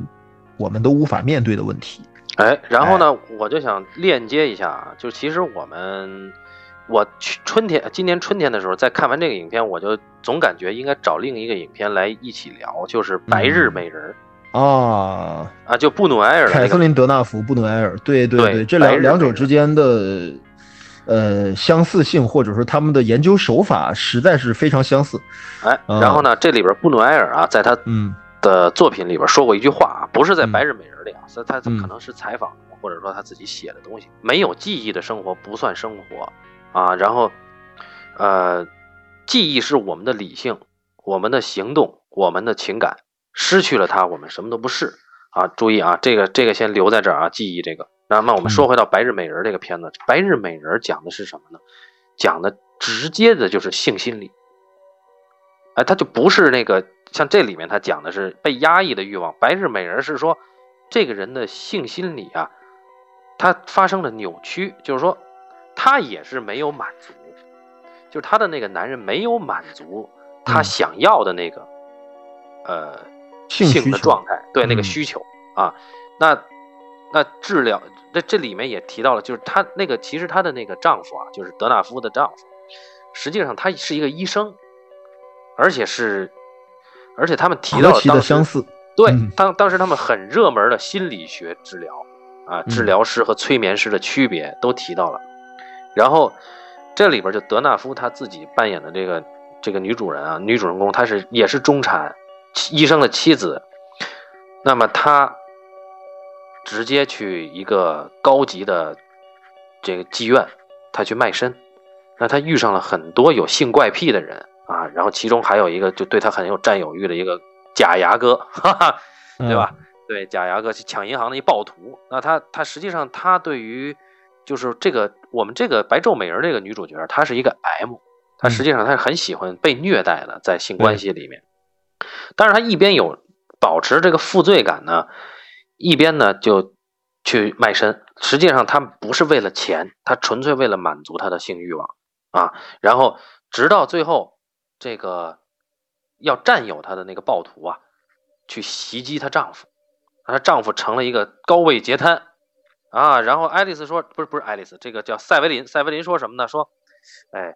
自从你发生意外以来啊，我就再没做过梦。做的是什么梦？注意了，这个白昼美人她她经常会出现一个梦，梦见她丈夫啊跟她坐马车，还有她丈夫那朋友一直对她心怀叵测、居心啊，一直对她居心不良的那哥们儿。”然后他们三个人同乘一辆马车，在这个郊外，他俩这男的呢就把这个这个女人绑在树上性虐她，嗯，这就是他的梦境，对啊。然后当然后来也分析了这个这个呃塞维林他小的时候实际上是被他家里的佣工猥亵过，就比较不去了。但是整个的这个东西，我想拿来就就来聊，补充到这部影片里，它都是一种啊。性心理的压抑和代偿，就是说，呃，比尔哈佛他知道妻子其实对他不忠，至少精神出轨之后，他反而在幻想他妻子跟那个海军军官，那就是说，他被压抑的欲望怎么显现的？通过他妻子的出轨显现的，这个就就非常有意思了。那。而且我不认为，就是这个电影里面其实是这么去塑造比尔的心理过程的，就是因为妻子有了心理出轨的这样的一个前提，所以比尔在自己的潜意识当中邂逅了 n 位多名对他有很明显有好感，或者是有性需求，或者是有嗯呃这样的这个这个安慰需求的这样的女性，是一种出于一种报复心理。嗯我不认为是这样的，她恰恰是因为有一种什么样的感觉呢？就是说，她认为自己是被需要的，但是恰恰在自己的妻子身上，包括在自己的女儿身上，其实库布里克在写人的情感的时候啊，他有一种特别天然的一种疏离感。嗯就说白了，就是你很难在库布里克电影当中看到那种热情的或者正面的人类情感，特别特别少见，几乎没有。就哥们儿，那电影里的人都特冷漠，就是你比如说他现代性的，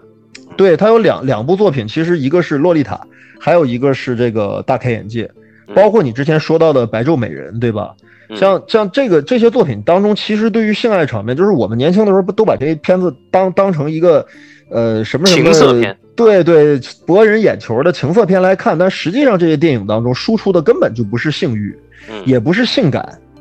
嗯呃，他们没有任何的那种性魅力或者是那种性吸引力在，他反而是对于这种东西充满了理性和审视，甚至是一种批判的一种角度，对吧？嗯嗯呃，而区别就在于，其实你像你刚才说的《白昼美人》当中，有很多东西我们是能够明显的区分出来，这是这位主妇或者是凯瑟琳·德纳福演的这个主妇的臆想段落，或者是嗯她的潜意识外化的东西。哎哎，但是在大开眼界当中，我觉得库布里克的高级在于他，就像我刚才所说的所谓的真实与非真实的这个东西一样，这个嗯东西本身界限就是模糊的，或者嗯压根儿就没界限。对。就你你不你你你没有办法说老婆跟他坦白海军军官的事实是不是他们嗑药嗑大了的幻觉，或者说他当天晚上以及之后所有的事儿全部都是比尔的幻觉和幻想和或者说是梦，呃，嗯。这个纠结这个概念没有意义。对。哎，但是你能明显感觉到夜景和日景的，在这个电影里面，是比尔的潜意识进入的深度和浅度的一个区别。嗯他在白天的时候肯定是更理智的，或者是更是探索的一个状态，嗯而白天的人物呢，又显得很冠冕。你比如说他，你看啊，他第一天晚这个故事其实就是三天，对吧？就是三天。嗯第一天晚上，俩人参加齐格勒的宴会，然后老婆跟他说：“我跟海军军官，对吧？我想出轨海军军官。”俩人呼麻，然后比尔被叫走。对我就是同一天晚上，然后这一天晚上，比尔就经历了遇到妓女啊，遇到这个服装店老板啊，然后这个这个这个呃那个被小混混骂呀，然后去参加这个大趴啊，对吧？啊哎，这个这个神秘神秘宴会这是同一天晚上。对对对，紧接着第二天，嗯第二天白天嗯，当比尔去追溯当天晚上所有他经历过的线索之后，你会发现所有的线索全部是断掉的，哎都是没有办法跟前一天晚上呼应的。比如说他找多米诺找不着，发现多米诺有一室友，多米诺这人到底存不存在你也不知道。他室友说他得了艾滋病就得了艾滋病，对不对？嗯哎，这这个充满了这个恐惧感，对吧？比尔肯定会面对着这么一个事实，他有着那种，呃呃恍然大悟，或者说是所谓的那种风风月宝剑的那种感觉，就是我多亏我没干这件事儿，要干了这件事儿的话，我可完了，对吧？我可完了，对吧？这是这是他的心理，对吧？然后紧接着就是，哎。进那个宴会大厅进不去，对吧？人说你别想进来，你你是谁，以及你为什么来这儿，以及我们对于你的态度，这个事儿我们已经就是说白了，就是你离这事儿远点儿，对吧？不要再去想重温旧梦，或者再去想体验，没有了，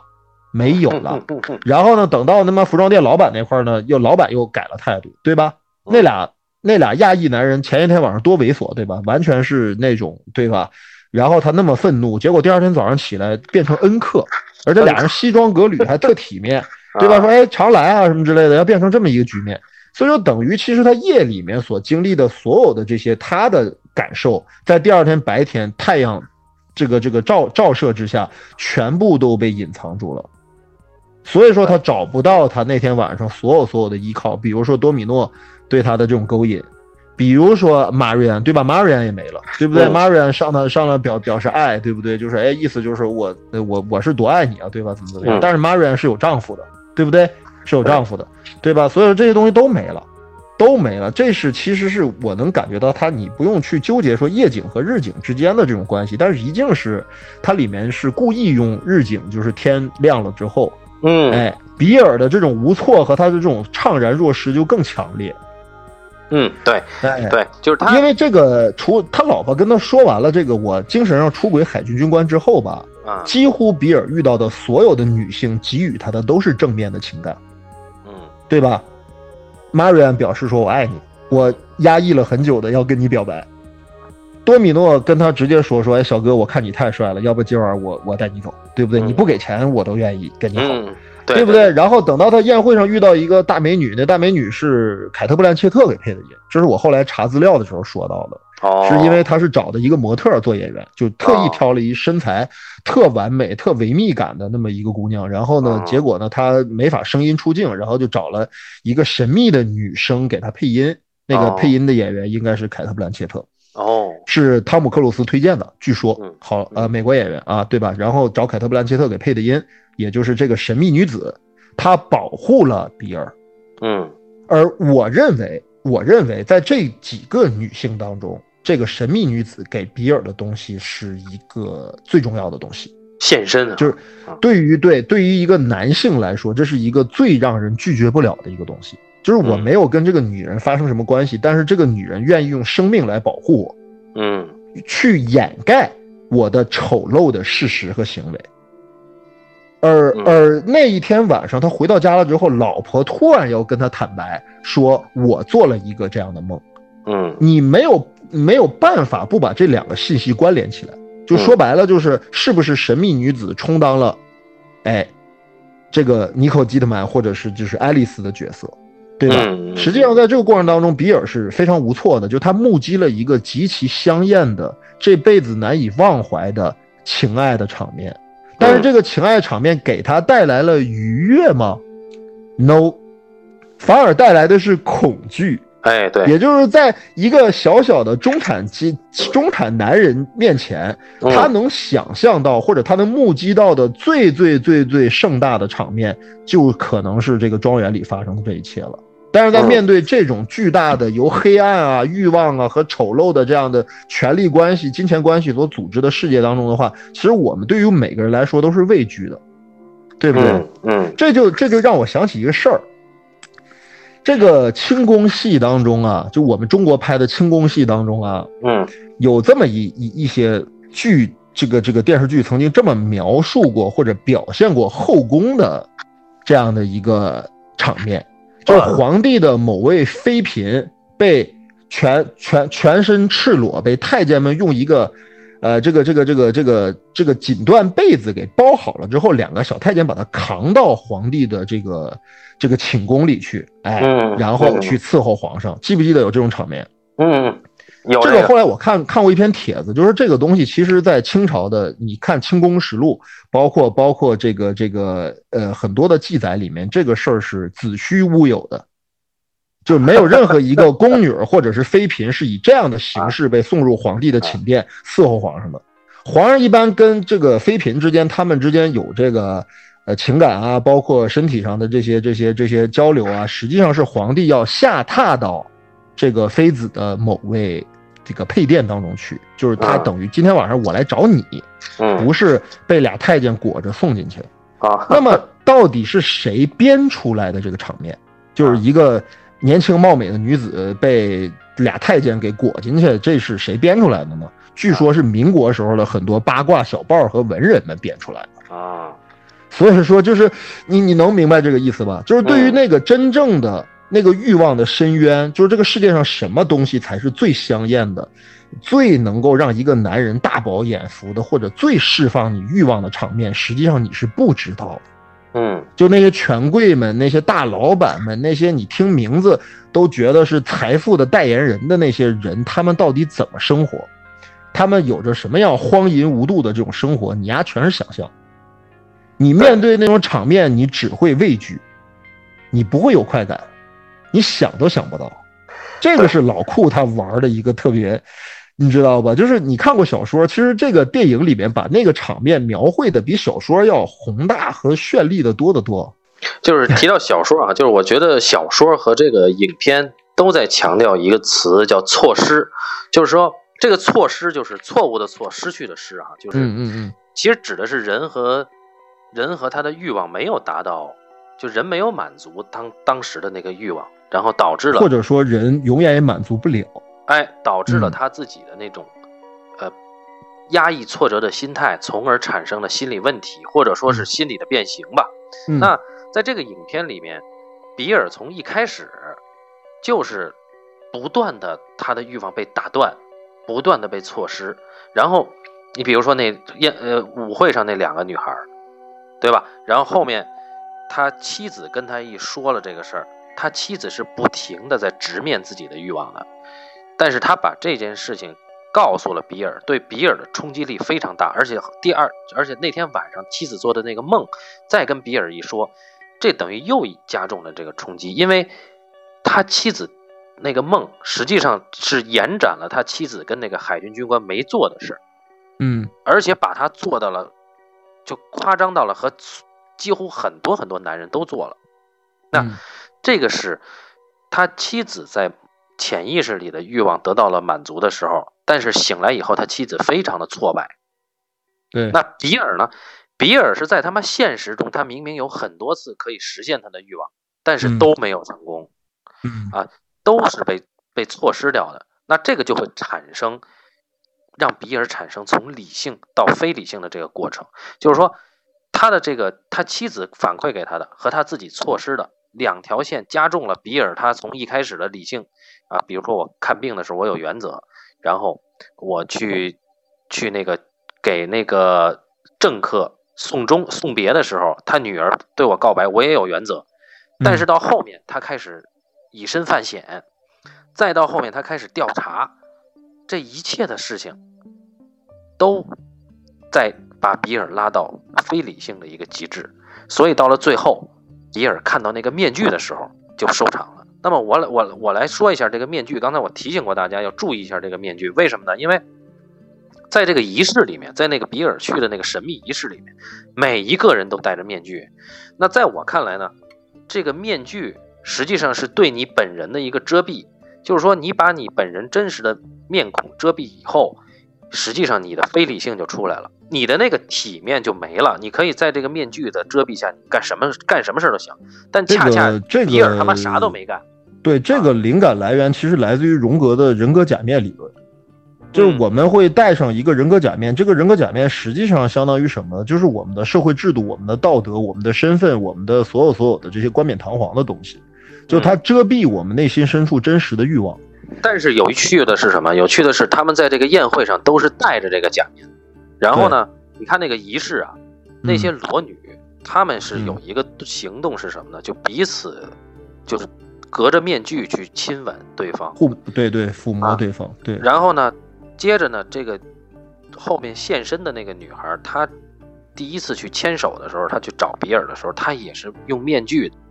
跟比尔亲吻。那这个就有意思了，就是说，这还是隔着一层嘛，还是隔着一层，但是它它实际上是一种欲望的传递。嗯那这个欲望最后停留在了哪儿呢？他的这个欲望一直搁置，一直延宕，最后延宕停留在了这个根儿在哪儿？根儿就在他妻子的枕边。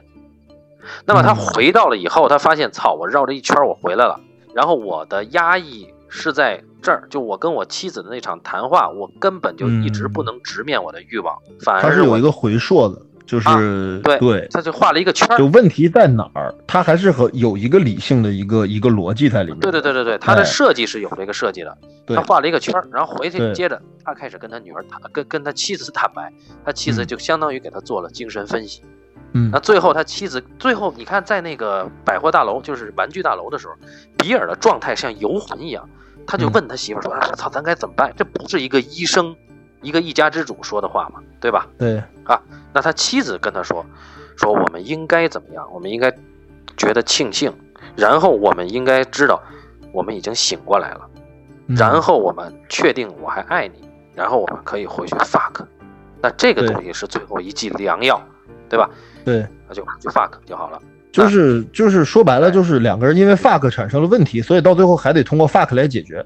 但是他 fuck 产没产生？对对，反正是欲望的问题，对吧？对，是欲望的问题，然后以及带来了一个什么问题？以及带来了一个就是 Bill 在面对妻子的这种精神出轨的描述之后，他产生了极大的恐惧感。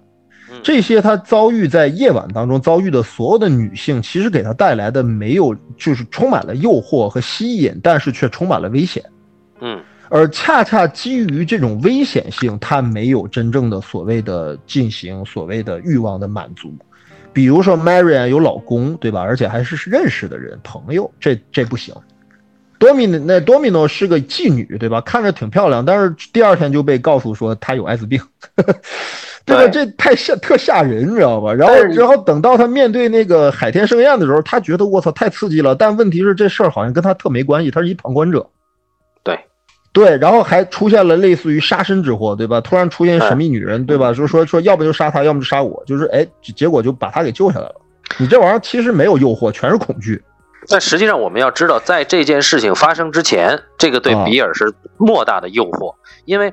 他是他自己要去参加的。这个男人来说的话，其实你像比尔这么一个理性的人，最开始的时候的话，他他他没有明显表示出对于妻子的不忠，他只是觉得可能有漂亮姑娘跟我搭讪，我礼貌的回应一下就可以了，对对不对？对，但他内心当中的冲动是真正在那天晚上被释放出来的。嗯，这这冲动一被释放出来，他就开始恐惧，惶惶不可终日。对呀、对，呃，那个政客的女儿打电话，对吧？实际上他就是想要做，然后他去嗯给，他又拿着甜点去找那个刘英，就是那个多米诺，他也是想做，只不过你看这个时候他还在掩盖，前一天晚上的前缘。对他还在掩盖，他掩盖什么呢？他拿着嗯甜点去的，很体面，对不对？嗯，然后他打电话给那个政客的女儿，人家爷们儿一接他就挂了，这个还是非常虚伪的中产的那一套，就是嗯他还是不能正视自己的那个欲望，嗯啊，所以就是他包括他去那个神秘的那个仪式，那是多么危险的一件事儿，因为他不是会员呀，对吧？对然后那里边一个一个戴着面具，那个是非常感觉非常危险，但他一定要在那儿待着，就是他嗯试图找一个让他欲望能够得到满足的这么一件事儿，但是他又一次受挫。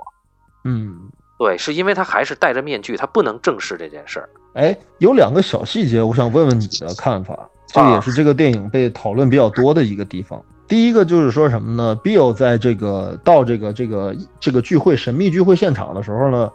他进入大堂之后，他戴着的是一个人面的，但是是有那种鎏金的那种饰品的一个面具，还挺华丽的啊。对对然后他仰头向上看去，发现有两个人，其中有一个人物很重要，是一个戴着白色鹰嘴面具的男人，在凝视着他。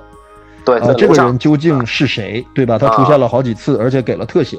呃，这个人是谁？这个我觉得是齐格勒。第二个问题就是说，关于他到最后在太平间里看到的停尸间里看到的那具女尸，嗯到底是不是聚会现场的呃神秘女子，或者说还有一个说法，是不是就是第一天晚上他去齐格勒的卫生间里面看到的那个已经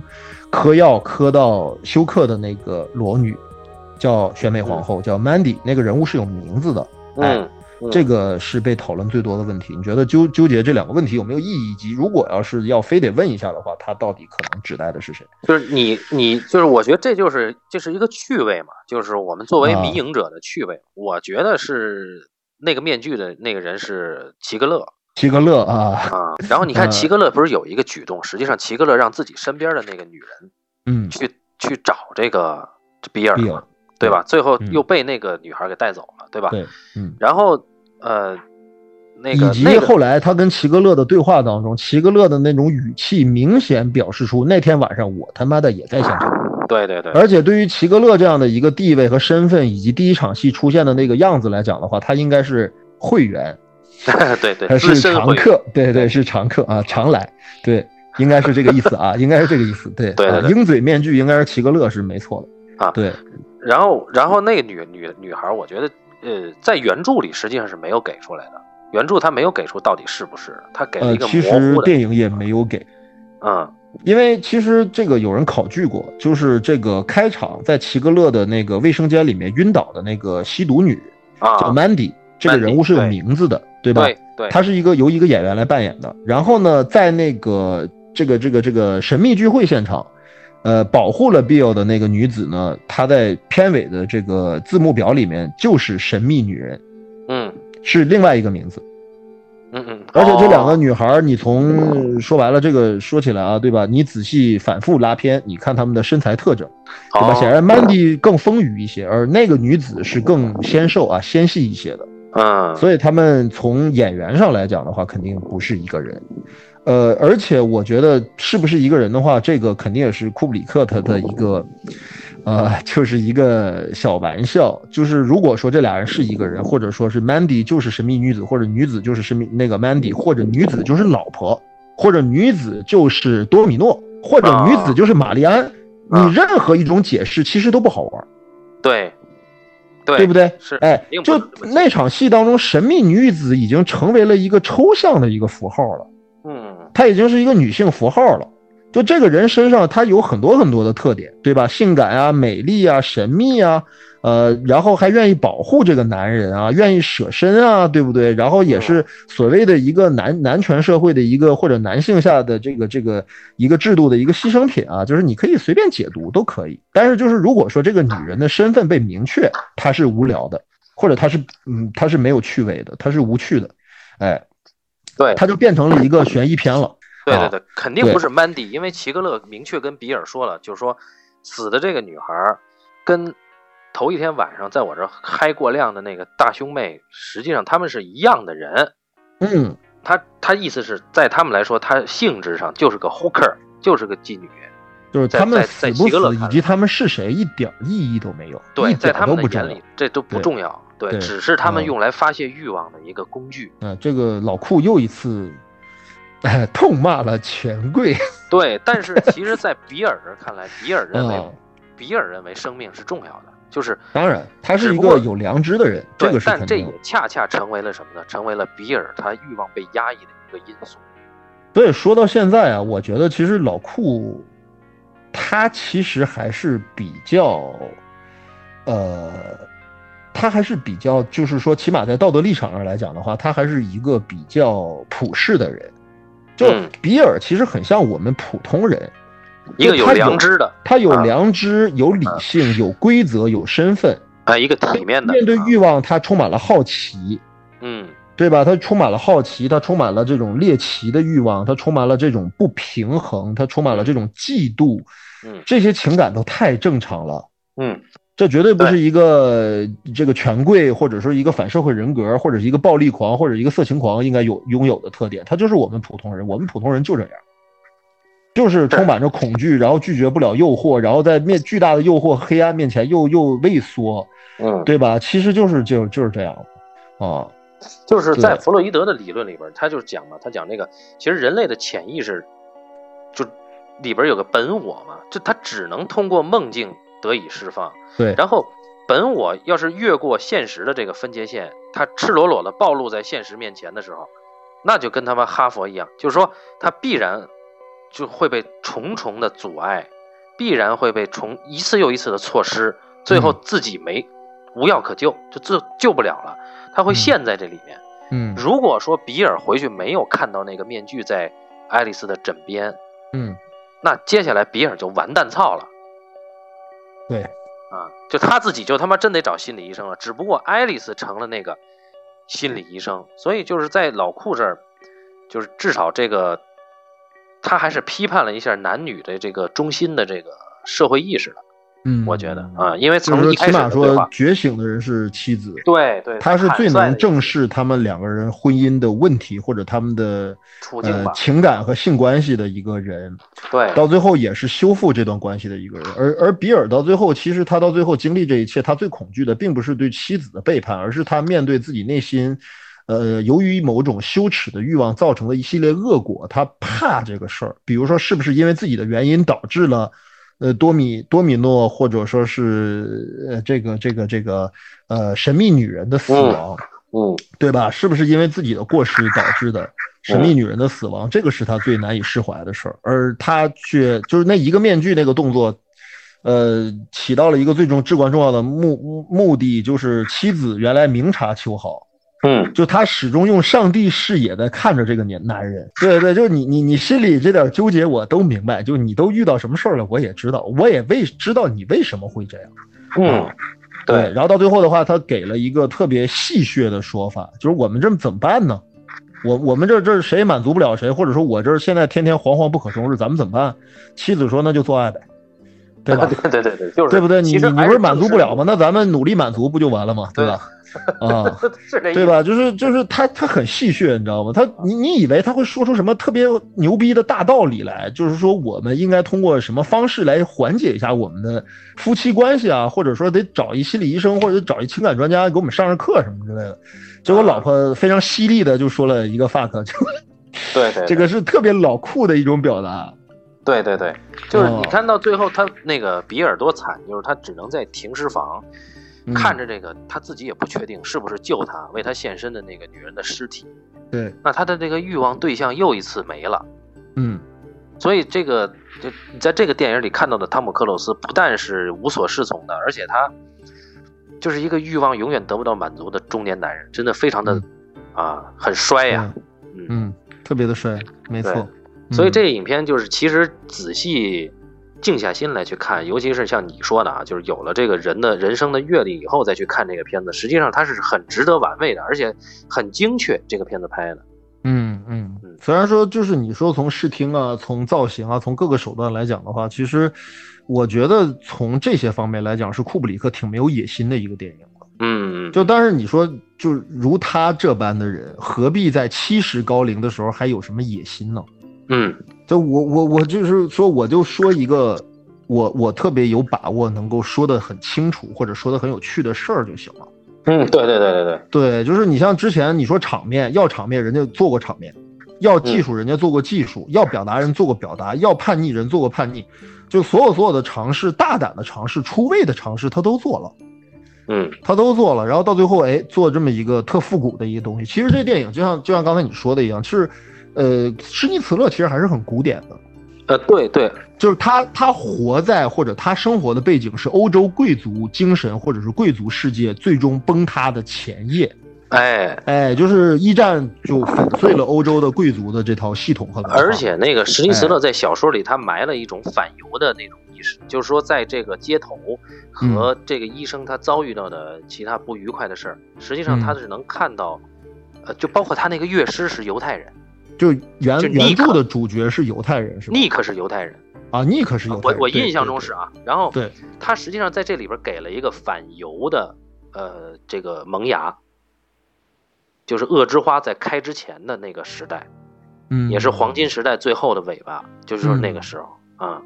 所以所以这个原著其实读起来还是很，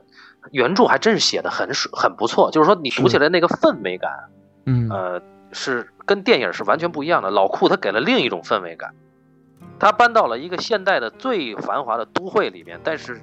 他的那些仪式和那些欲望实际上是与跟原始共通的，所以对这个呃这个就产生了很错位的美它它有。一种对，是一种很错位的美，这个我特别同意你说法。因为九十年代到九十年代后期的电影的话，你其实可以看到非常现代化或者甚至是很后现代的风格的或者是美学系统的这样的电影了，比如《嗯黑客帝国》对，哎，包括很多这种作品，对吧？就是然后你看老库这玩意儿啊，还是相当古典的。你嗯从布光啊，你从色彩啊，包括很多时候你很难分清楚这到底是七十年代的作品还是九十年代的作品。嗯你很难分清楚，甚至它在视觉系统上，你觉得跟发条城或者是跟，呃，这个这个闪灵什么都差不多啊，哎，就是都有点相似，所以我觉得其实，嗯，就是到了今天之后，你会发现，就是，呃，其实从他的角度来讲的话，其实我觉得人到暮年吧，其实他会发现自己年轻时候所意识到的，或者所不停的在反复咀嚼的某种价值。到了今天，它依然是有意义的。嗯他的他他到了今天是依然有意义的，要不然他不会选这么一个作品。这个作品从我不刚才说了吗？从各个方面来讲的话，它都不是一个让人觉得好像是大师应该做的东西，或者说是应该大师应该完成的东西。因为这个电影拖了太多年了，他从九九七年筹备大大开眼界，距离他上一部的《全金属外壳》已经过了十年了。啊，他十年都没有拍戏，中间废掉了至少两个重要的项目，一个是纳粹集中营，还有一个是 AI。然后他找了一个比较好控制的，然后他找了一个他最熟悉的东西，我觉得是，嗯就是他年轻的时候他受到的教育，他看的作品，或者是他有点返璞归真吧，我觉得。实际上，史蒂斯勒他的那个世界是他一直梦想，但是他没有经历的，因为他他本来他就是在美国长大的嘛。对，实际上他他那个是所有的就是大师的梦想之地和梦想时代，就是那个时候。对，啊，然后接着就发生了那二十世纪和十九世纪到二十世纪交界的那个欧洲。嗯，对，那是被称为人类文明的最后的一个繁荣的时代。对，然后到到最后的话，后现代派就开始颠覆这些规则，现代派就开始了，然后后现代派就开始彻底瓦解这些规则，嗯，或者说瓦解这个这个文化的地位。到了今天之后，你就觉得，对，就能看出来，我是一直感觉到库布里克他的那个。他拍东西都都是有一种四平八稳的感觉啊，就是这个不是一个贬义，就不是说他平庸，而是说他拍东西是有一种古典主义的东西在里边的。当然，他不太像是，呃，他用古典音乐呀，啊，对对对，这最最鲜明的特点啊。对，他确实不像后来的现代派那么锐利，就是库布里克他的那些东西，哪怕是《闪灵》这种东西，我们看起来它依然是一个发生在那么老旧的一个大酒店里的事儿。是吧？对，嗯，运镜很缓慢，节奏很缓慢，就抓人的那种特别细微的那种精神状态。嗯，呃，这种慢慢的娓娓道来的这种东西，绝对不是现代电影当中的手段。嗯，对，嗯，所以这个我觉得，呃，我觉得我们把先把这个聊透了，有助于我们下一步去聊最难啃的那个，啊，呃，洛丽塔。呃，二零零一应该也挺。二零零一，二零零一是 我觉得难度最高的一个片子。对，那个那个光小说就得要啃一段时间。是，没错。嗯，行，看看还有什么要说的哈。那就今天的这个讨论其实差不多了啊。嗯。然后这个也是时隔两年之后的话，我们重启的一个。一个一个一个呃开始，因为之前一直跟半斤在线上，我们一直在讨论，就是说我们如果是异地来，呃聊这个节目的话，我们采取什么一种形式？但是现在我们就采取什么一种形式？然后现在看起来这个形式现在目前还是可以能够 继续下去的啊，所以这是一个挺高兴的一个事儿。而且其实未来的话，肯定我也会在我这边的话，我会在啊，大家就继续期待。啊，然后因为有很多事情啊，这几年当中大家经历的这个事情也是一言难尽，所以我们也其实对这个过程当中有很多问题，我们也进行了一些思考。我跟半斤也聊过很多次，所以未来的话，我们可能会针对一些这方面的话题的话，也会涉及到一些啊。对。然后最重要最重要的一点，我需要再说的就是，之所以能够还能够继续把这个节目做下去的话，来自于。所有所有的对于我们这个节目持续保持关注的听友，呃，大家对于我们的认可，对于我们的接纳，对于我们的宽容，对于我们的这种理解，是令我感动不已啊，令我感动不已，对吧？因为这个，我是一个特别，包括我跟半斤都不是那种特别喜欢煽情的人。那我们对这个世界保持了一种，有些时候会保持一种相对来讲甚至比较冷酷的理性，就是我们会觉得，呃，现实是残酷的啊，现实是残酷的啊，现实也是不乐观的，不容乐观的，但是却收获了这么多的爱和关心，这是令我们始料未及的事情，所以这个感动了我们啊，感动了我们，感动了我们，继续去用这样的一种形式与大家对话的一种一种动力啊。所以说，感谢所有的人啊，然后希望能够对我们持续保持关注啊，然后感谢半斤啊，感谢所有的之前的嘉宾和我们现在已经啊不在同一个城市生活的朋友们，但是我们的心永远在一起，好吧？那今天就到这儿，好吧？好，谢谢大家，感谢半斤，好，好，是，好，这个，本次到这里啊，我们再